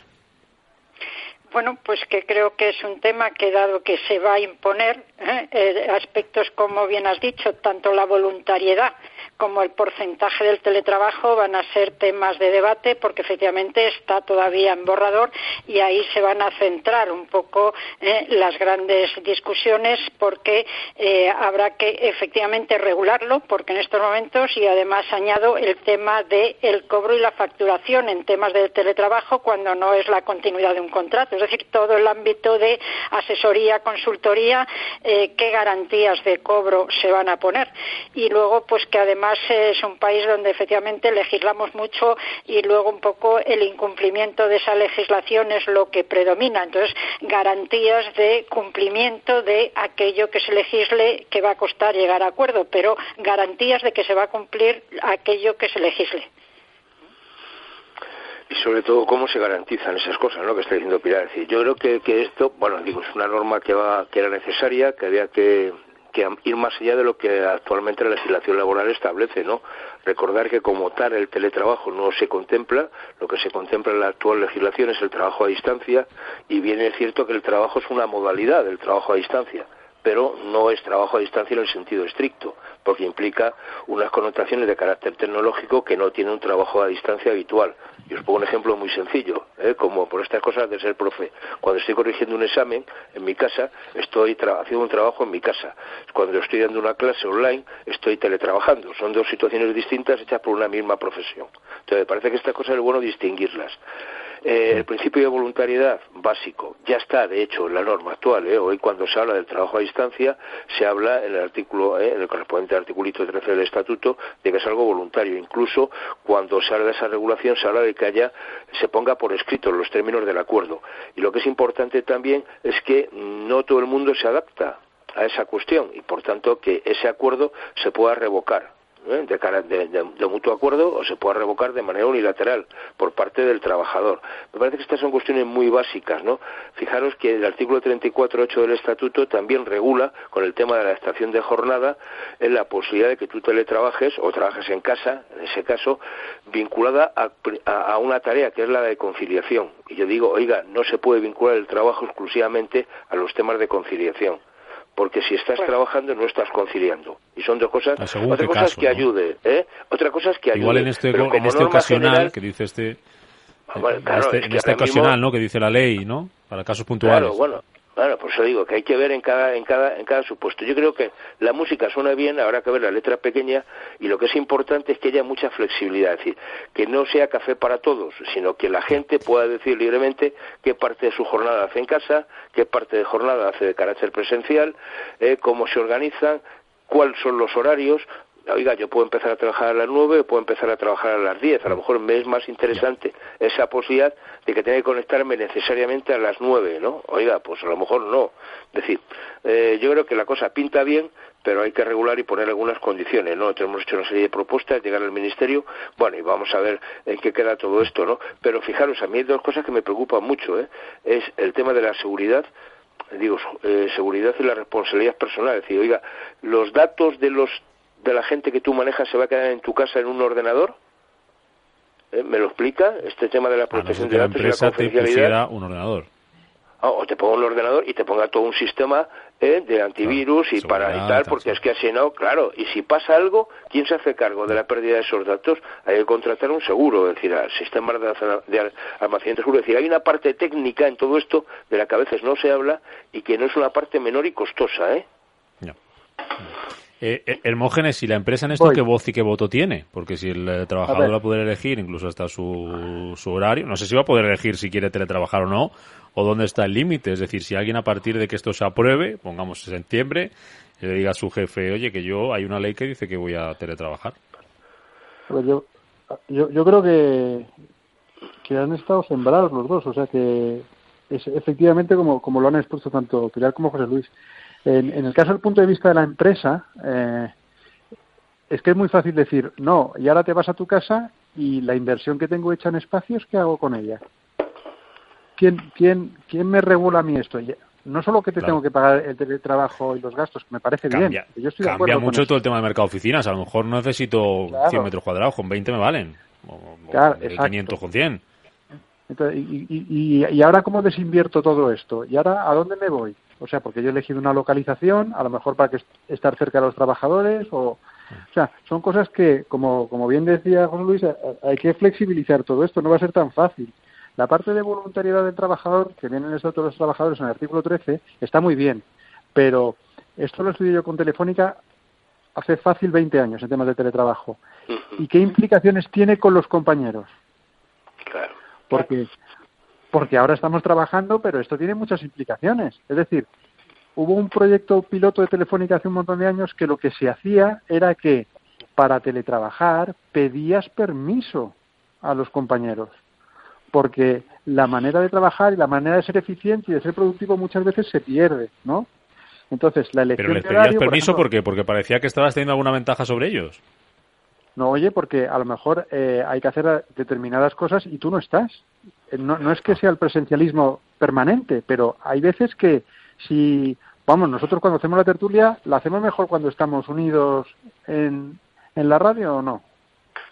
Sí, Sí, pero, fíjate, mal, pero, ¿eh? pero- pero fíjate que ahora mismo hay herramientas para trabajar en red que antes no existían en esos momentos y por tanto tú puedes eh, ponerte en contacto directo sin necesidad de estar físicamente presente. Es decir, hay muchas posibilidades tecnológicas que se han avanzado. Yo creo que es verdad, es decir, que, eh, pero es que eh, recuerda el 34 que yo dio del estatuto, eh, que es el tema de la adaptación de jornada. Tú por narices le dices al empresario que quieres teletrabajar porque tienes que conciliar y tiene que dártelo y si no vas a magistratura. Esta es la realidad actual, ¿eh? No se nos olvide. Vale, y, luego hay, hay cosas que también están incluyendo que me parecen fenómenos como la desconexión digital, es decir, que yo me Por pueda supuesto. desconectar porque porque es que llevo 14 horas trabajando desde marzo, ¿eh? o sea, sin parar. Y, Pero como y luego estás en casa otra no pasa cosa- nada. Claro, claro, y estoy localizable, estoy localizable. Está localizado. exacto. No tenías nada mejor que hacer tampoco. Claro, claro. No, no, claro, no te puedes escapar. Y, y, lo que decíamos antes, ¿eh? eh del no hablar de ingresos, que muchos empleados habían consolidado en sus nóminas y ahora eh, todas esas horas que se está todo trabajando en vez de teletrabajando, ¿qué pasa con ellas? Eso es. ¿Mm? Eso es. Claro. Y, luego, y luego yo como funcionario también que soy, que me lo expliquen, ¿eh? Sí. El gasto que llevo, extra. El gasto que llevo. Claro, claro, es que yo también soy trabajador del Estado, pero soy trabajador. O sea, aparte de empresario, soy, soy trabajador. Entonces, ahora que me digan si me van a reembolsar como funcionario todo el gasto que voy a tener en casa. A posteriori. a posteriori no, todos los meses. ¿qué os parece, qué os parece, qué os parece eso de, que las empresas tengan que abonar esos, eh, esos gastos, eh, electricidad, equipos informáticos, eh, internet? Lo que pasa es que yo creo que todo eso acabará regulándose mediante la negociación colectiva, es decir, cuáles son unos mínimos y luego estarán los acuerdos, ¿no? Es decir, habrá gente que le interese eh, la propia empresa darte a ti el equipo informático, pues les dará más barato. Oye, te doy a ti esto y luego me lo traes, porque incluso ese, ese, ese concepto de puesto de trabajo físico en la empresa también va a cambiar. No harán falta tantos y yo iré con mi portátil de la empresa a la empresa a trabajar, me llevaré ese portátil a mi casa y trabajar con el mismo equipo, ¿no? Es decir, que estas cosas están pasando ya es decir, que no son nada nuevas, es decir, la forma de organizar ergonómicamente el trabajo va a cambiar muchísimo, ¿no? Entonces yo creo que lo que es importante es que se deje mucha flexibilidad para que la gente pueda acordar y no vayamos al café para todos. Es que hay que pagar el 100%. Ah, mira, pues a lo mejor a alguna gente le interesa, yo ya tengo una línea tal buena en casa, pues mira, dame esto otro en vez de esto otro, ¿no? Es decir, vamos a jugar, ¿no? Pero alguien dice, por ejemplo, eh, en el caso de si hay que dar clases a distancia, me pongo en el caso de los alumnos y de los padres, oiga, si la educación en España, hasta la educación básica a los 16 años es obligatoria y gratuita, y mi hijo tiene que quedarse en casa y tiene que eh, asistir a clases desde casa, ¿usted me va a pagar el ordenador y la conexión para que pueda hacerlo? Claro. Es que si no, ¿cómo? La brecha digital que existe, claro, claro efectivamente. ¿eh? Y, y un colectivo que no nos podemos olvidar que si se dice que el 40% de micropymes no van a volver a abrir, eh, lo que se va a disparar, que ya ocupa un volumen importante, son los autónomos. Y resulta que autónomos, empresarios o no, teníamos unos descuentos por esos gastos en casa que ¿eh? la necesidad recaudatoria ha borrado del mapa. ¿Eh? Entonces, eh, eh, esto es muy importante porque gran parte de la gente va a teletrabajar y a ser autónoma porque muchos es que ahora no es cuestión de tener actitudes de emprender, es que emprendes sí o sí o también o te quedas fuera. Y esto eh, afecta mucho pues a todos esos impuestos ¿eh? y ese afán recaudatorio que, eh, bueno, pues una vez más el tema de la morosidad también está detrás de muchas quiebras personales y que, por desgracia, pues yo todas las semanas tengo que intervenir para evitar algún suicidio. Hermógenes, 11.000 millones. Dice que de momento llevan desde marzo costado al Estado los ERTES. Dijo ayer Escriba, que por fin puso, puso cifra, más allá de, lo que se ha ido pagando, 11.000 millones de euros. Bueno, más lo, más, más lo que queda, más lo que queda, o sea, la, hasta ahora. La, parte no prevista, ¿no? O sea, por ejemplo, un rebrote. Hay que hablar de todo de exoneraciones, cotizaciones y tal, y los autónomos que también están dados de baja, todo eso también son eh, ingresos ingresos que no que no llegan, ¿eh? Claro, pero son a, a, 3.000 y no, y que vayan al paro es todavía peor, porque también lo pagamos mm. y encima no, no tienen posibilidad de continuidad. Claro. Súmale el ingreso mínimo que se empieza a cobrar hoy. Nuestro, la, factura se nos va, ¿eh? Sí, sí, pero ya, bueno, primero lo que sí me parece bien es que los que tengan niños empiecen a cobrar antes. Eso me, parece una, una buena medida, aunque lo ideal sería que si se gestiona bien estuviesen cobrando ya Cobrar a todo el mundo pronto. Claro. Claro. Pero bueno. Mm pero la cantidad es la cantidad. No, no, que me, que me ¿Eh? No, no, vamos a ver, yo creo que no, sí, porque digo, una cosa es que el presidente del gobierno prometió que el día 26 de junio eh, habría 250.000 titulares de cuentas corrientes que recibirían de oficio el ingreso mínimo y yo lo quiero ver, porque esa cantidad es menor que lo que se viene pagando ahora. Es decir, ahora mismo hay más titulares que están recibiendo las comunidades autónomas la renta mínima de inserción que esa cantidad. Con lo cual, oiga, es que la gente sin meter un papel, toda esta gente que estaba cobrando la renta mínima de inserción tendría que cobrar de oficio. Y otra cuestión distinta es que veamos que ese dinero que libera las comunidades autónomas, porque lo va a pagar el Estado, vamos a ver en qué lo van a utilizar, que sería una cuestión buena y vamos a ver cómo revierte o no en cuestiones de carácter social. Respecto al tema de los ERTE, la broma nos vamos hasta septiembre en torno a los 18.000 euros euro arriba, euro abajo, ¿no? Hombre, a mí lo que me preocupa es que este gobierno todavía no haya acudido a ese de los pocos instrumentos europeos que ya están en marcha eh, para, eh, para echar una mano a, paliar el agujero, ¿no? Oiga, el SURE, que está precisamente para esto, eh, nos pone a disposición en torno a 14.000, 15.000 millones. Oiga, todavía no lo han pedido, ¿eh?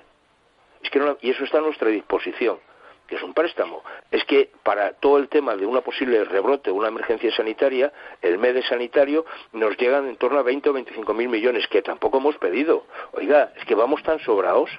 Este es el problema que tenemos, ¿eh? Tenemos un gobierno que dice muchas cosas, pero cuando tiene que acudir a Bruselas a pedir la pasta, porque son préstamos donde alguna condición te ponen, porque te prestan, oiga, ¿qué pasa, no? Es decir, claro, ¿Esto quién va a pagar la fiesta? Oiga, si vamos a echar una mano porque Bruselas nos va a ayudar, vayamos, ¿eh? pero pidámoslo ya. Porque si no, todo esto cómo se financia? Dándole la churrera, es decir, más déficit y más deuda. Y hay un momento en que nos vamos a ir por encima del 120, 125%, y esto no hay quien lo soporte, ¿eh? Y, un déficit que nos vamos por encima de los dos dígitos. No, no, no, no es ninguna broma, ¿eh? Porque si la caída, de, la caída del pague Bruselas... Sí, sí, luego hay que devolverlo. no ¿eh? gratis, ¿eh? No, no, no, que hay que devolverlo, que estos son préstamos, claro. Claro, claro, no, a un interés mínimo, vale, y tal, estupendo, ¿no? Pero oye, por lo menos tienen liquidez para funcionar, ¿no? ¿Eh? Pero que no es la paga de los padres, vamos. Que esto no, no, no, no, no, no, para nada, ¿eh? Es que es un préstamo con condiciones ¿eh? y lo que no puede ser es que esas condiciones prevalezca el voto sobre el, no el bienestar, eh, eh, la supervivencia de la gente. Y es que prevalece el voto en esas condiciones en lo que se está negociando. ¿Cuántos votos me supone esto? ¿Eh? ¿Acepto esa condición o no? No es de verdad eso que se dice. Cuanto más citan a la gente, a las personas, a la ciudadanía, menos les importan. Entonces, lo que hay ahí es que de verdad sacar a la luz un poco esas negociaciones y decir, vamos a ver, en cada país, ¿qué supone el bienestar de la gente? Y que esté el partido gobernando que esté se eh, supedite a eso sí o sí o sí o también porque si no cada eh, tendencia política pues decide esto me quita votos eh, lo hago de esta manera o de otra pero fijaros ¿Algo más, Hermógenes? Ah, perdona, perdona. perdona bueno, con, el con el tema de Bruselas, vamos, las ayudas europeas, se nos está vendiendo el Fondo este de Reconstrucción Europea y los 144.000 millones en dos tramos, o sea, que una parte de préstamos, otra... Oiga, eso empezará a ser operativo en el 21 y, 22, ¿eh? que eso se va a incluir dentro del presupuesto bianual, que se tiene que empezar a negociar en este segundo semestre liderado por Alemania. Oiga, es que para el 2020, que es cuando nos hace falta ahora, ¿eh? donde tenemos una crisis profunda, de ahí no va a llegar un duro, ¿eh? por tanto que no nos lo cuenten más, porque es, eso empezará a funcionar a partir del 21, ¿eh? 21 y 22. Entonces... Eso es lo que iba a decir yo, es que ah, se sabe que el, que el dinero que va a venir no va a venir para los ERTES de Europa, o sea, no va a venir para eso. Entonces, esto se sabe, entonces el, el, el, el, problema que tenemos es que a ver cuánto tardan en reaccionar para darse cuenta de que tenemos que solucionarlo en España ya. Ya, o sea, es que está, como decía Pilar, fuera de la política. Esto, esto es una necesidad que tenemos como sociedad y tenemos que sacarlo adelante y a lo mejor hay que sacrificar algunas cosas, que nos digan qué es lo que hay que sacrificar y saquémoslo adelante ya. O sea, no, no se puede estar jugando con, con la comida de la gente. Claro. Bueno, os dejo que vayáis a la piscina, que la tenga abierta. no, oye, no es mala cosa, ¿eh? No es mala cosa. Bueno, un placer como siempre. José Luis Fernández Antoña, las mujeres de Real. Un placer. Bueno, gracias. Muchas gracias. Muchas gracias. Buen fin de semana para todos. Igualmente. Hasta luego. Hasta luego. Chao.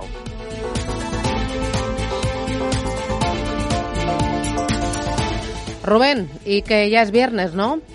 ¿Te abren la piscina viernes. o no? ¿Te abren la piscina o no? No tengo, no tengo ni idea. Eso Ah, se no. está negociando como si fuera lo del ¿Todavía? Fondo de Recuperación de la Comisión Europea. Por favor, Con por mayor favor. secretismo imposible. Yo Pues- espero que sea pronto, porque igual abren en el 15 de agosto. Ah, yo te doy envidia. Chapuzón Pero bueno, mañana. esta, tar- tarde nos hemos colocado. Esta tarde Vale. nos hemos colocado y esta tarde nos damos baño. Bueno, A la espera de la que- nuestra nos vamos de prestado. Que disfrutes y que te refresques. Cuídate mucho. Hasta el lunes. Y Que el lunes, te el veo. Uh, lunes nos vemos.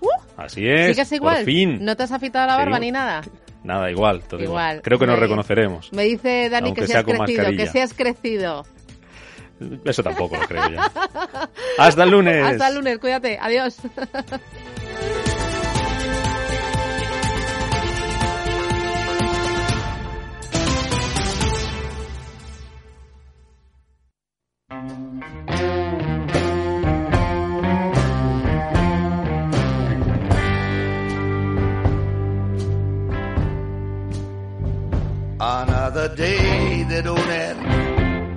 Es el músico vivo más importante del planeta y cada disco suyo es un auténtico acontecimiento. Bob Dylan tiene nuevo álbum, Routh of Rowdy Ways. Con él pone fin a ocho años sin publicar canciones de su puño y letra. Con él nos vamos. Buen fin de semana.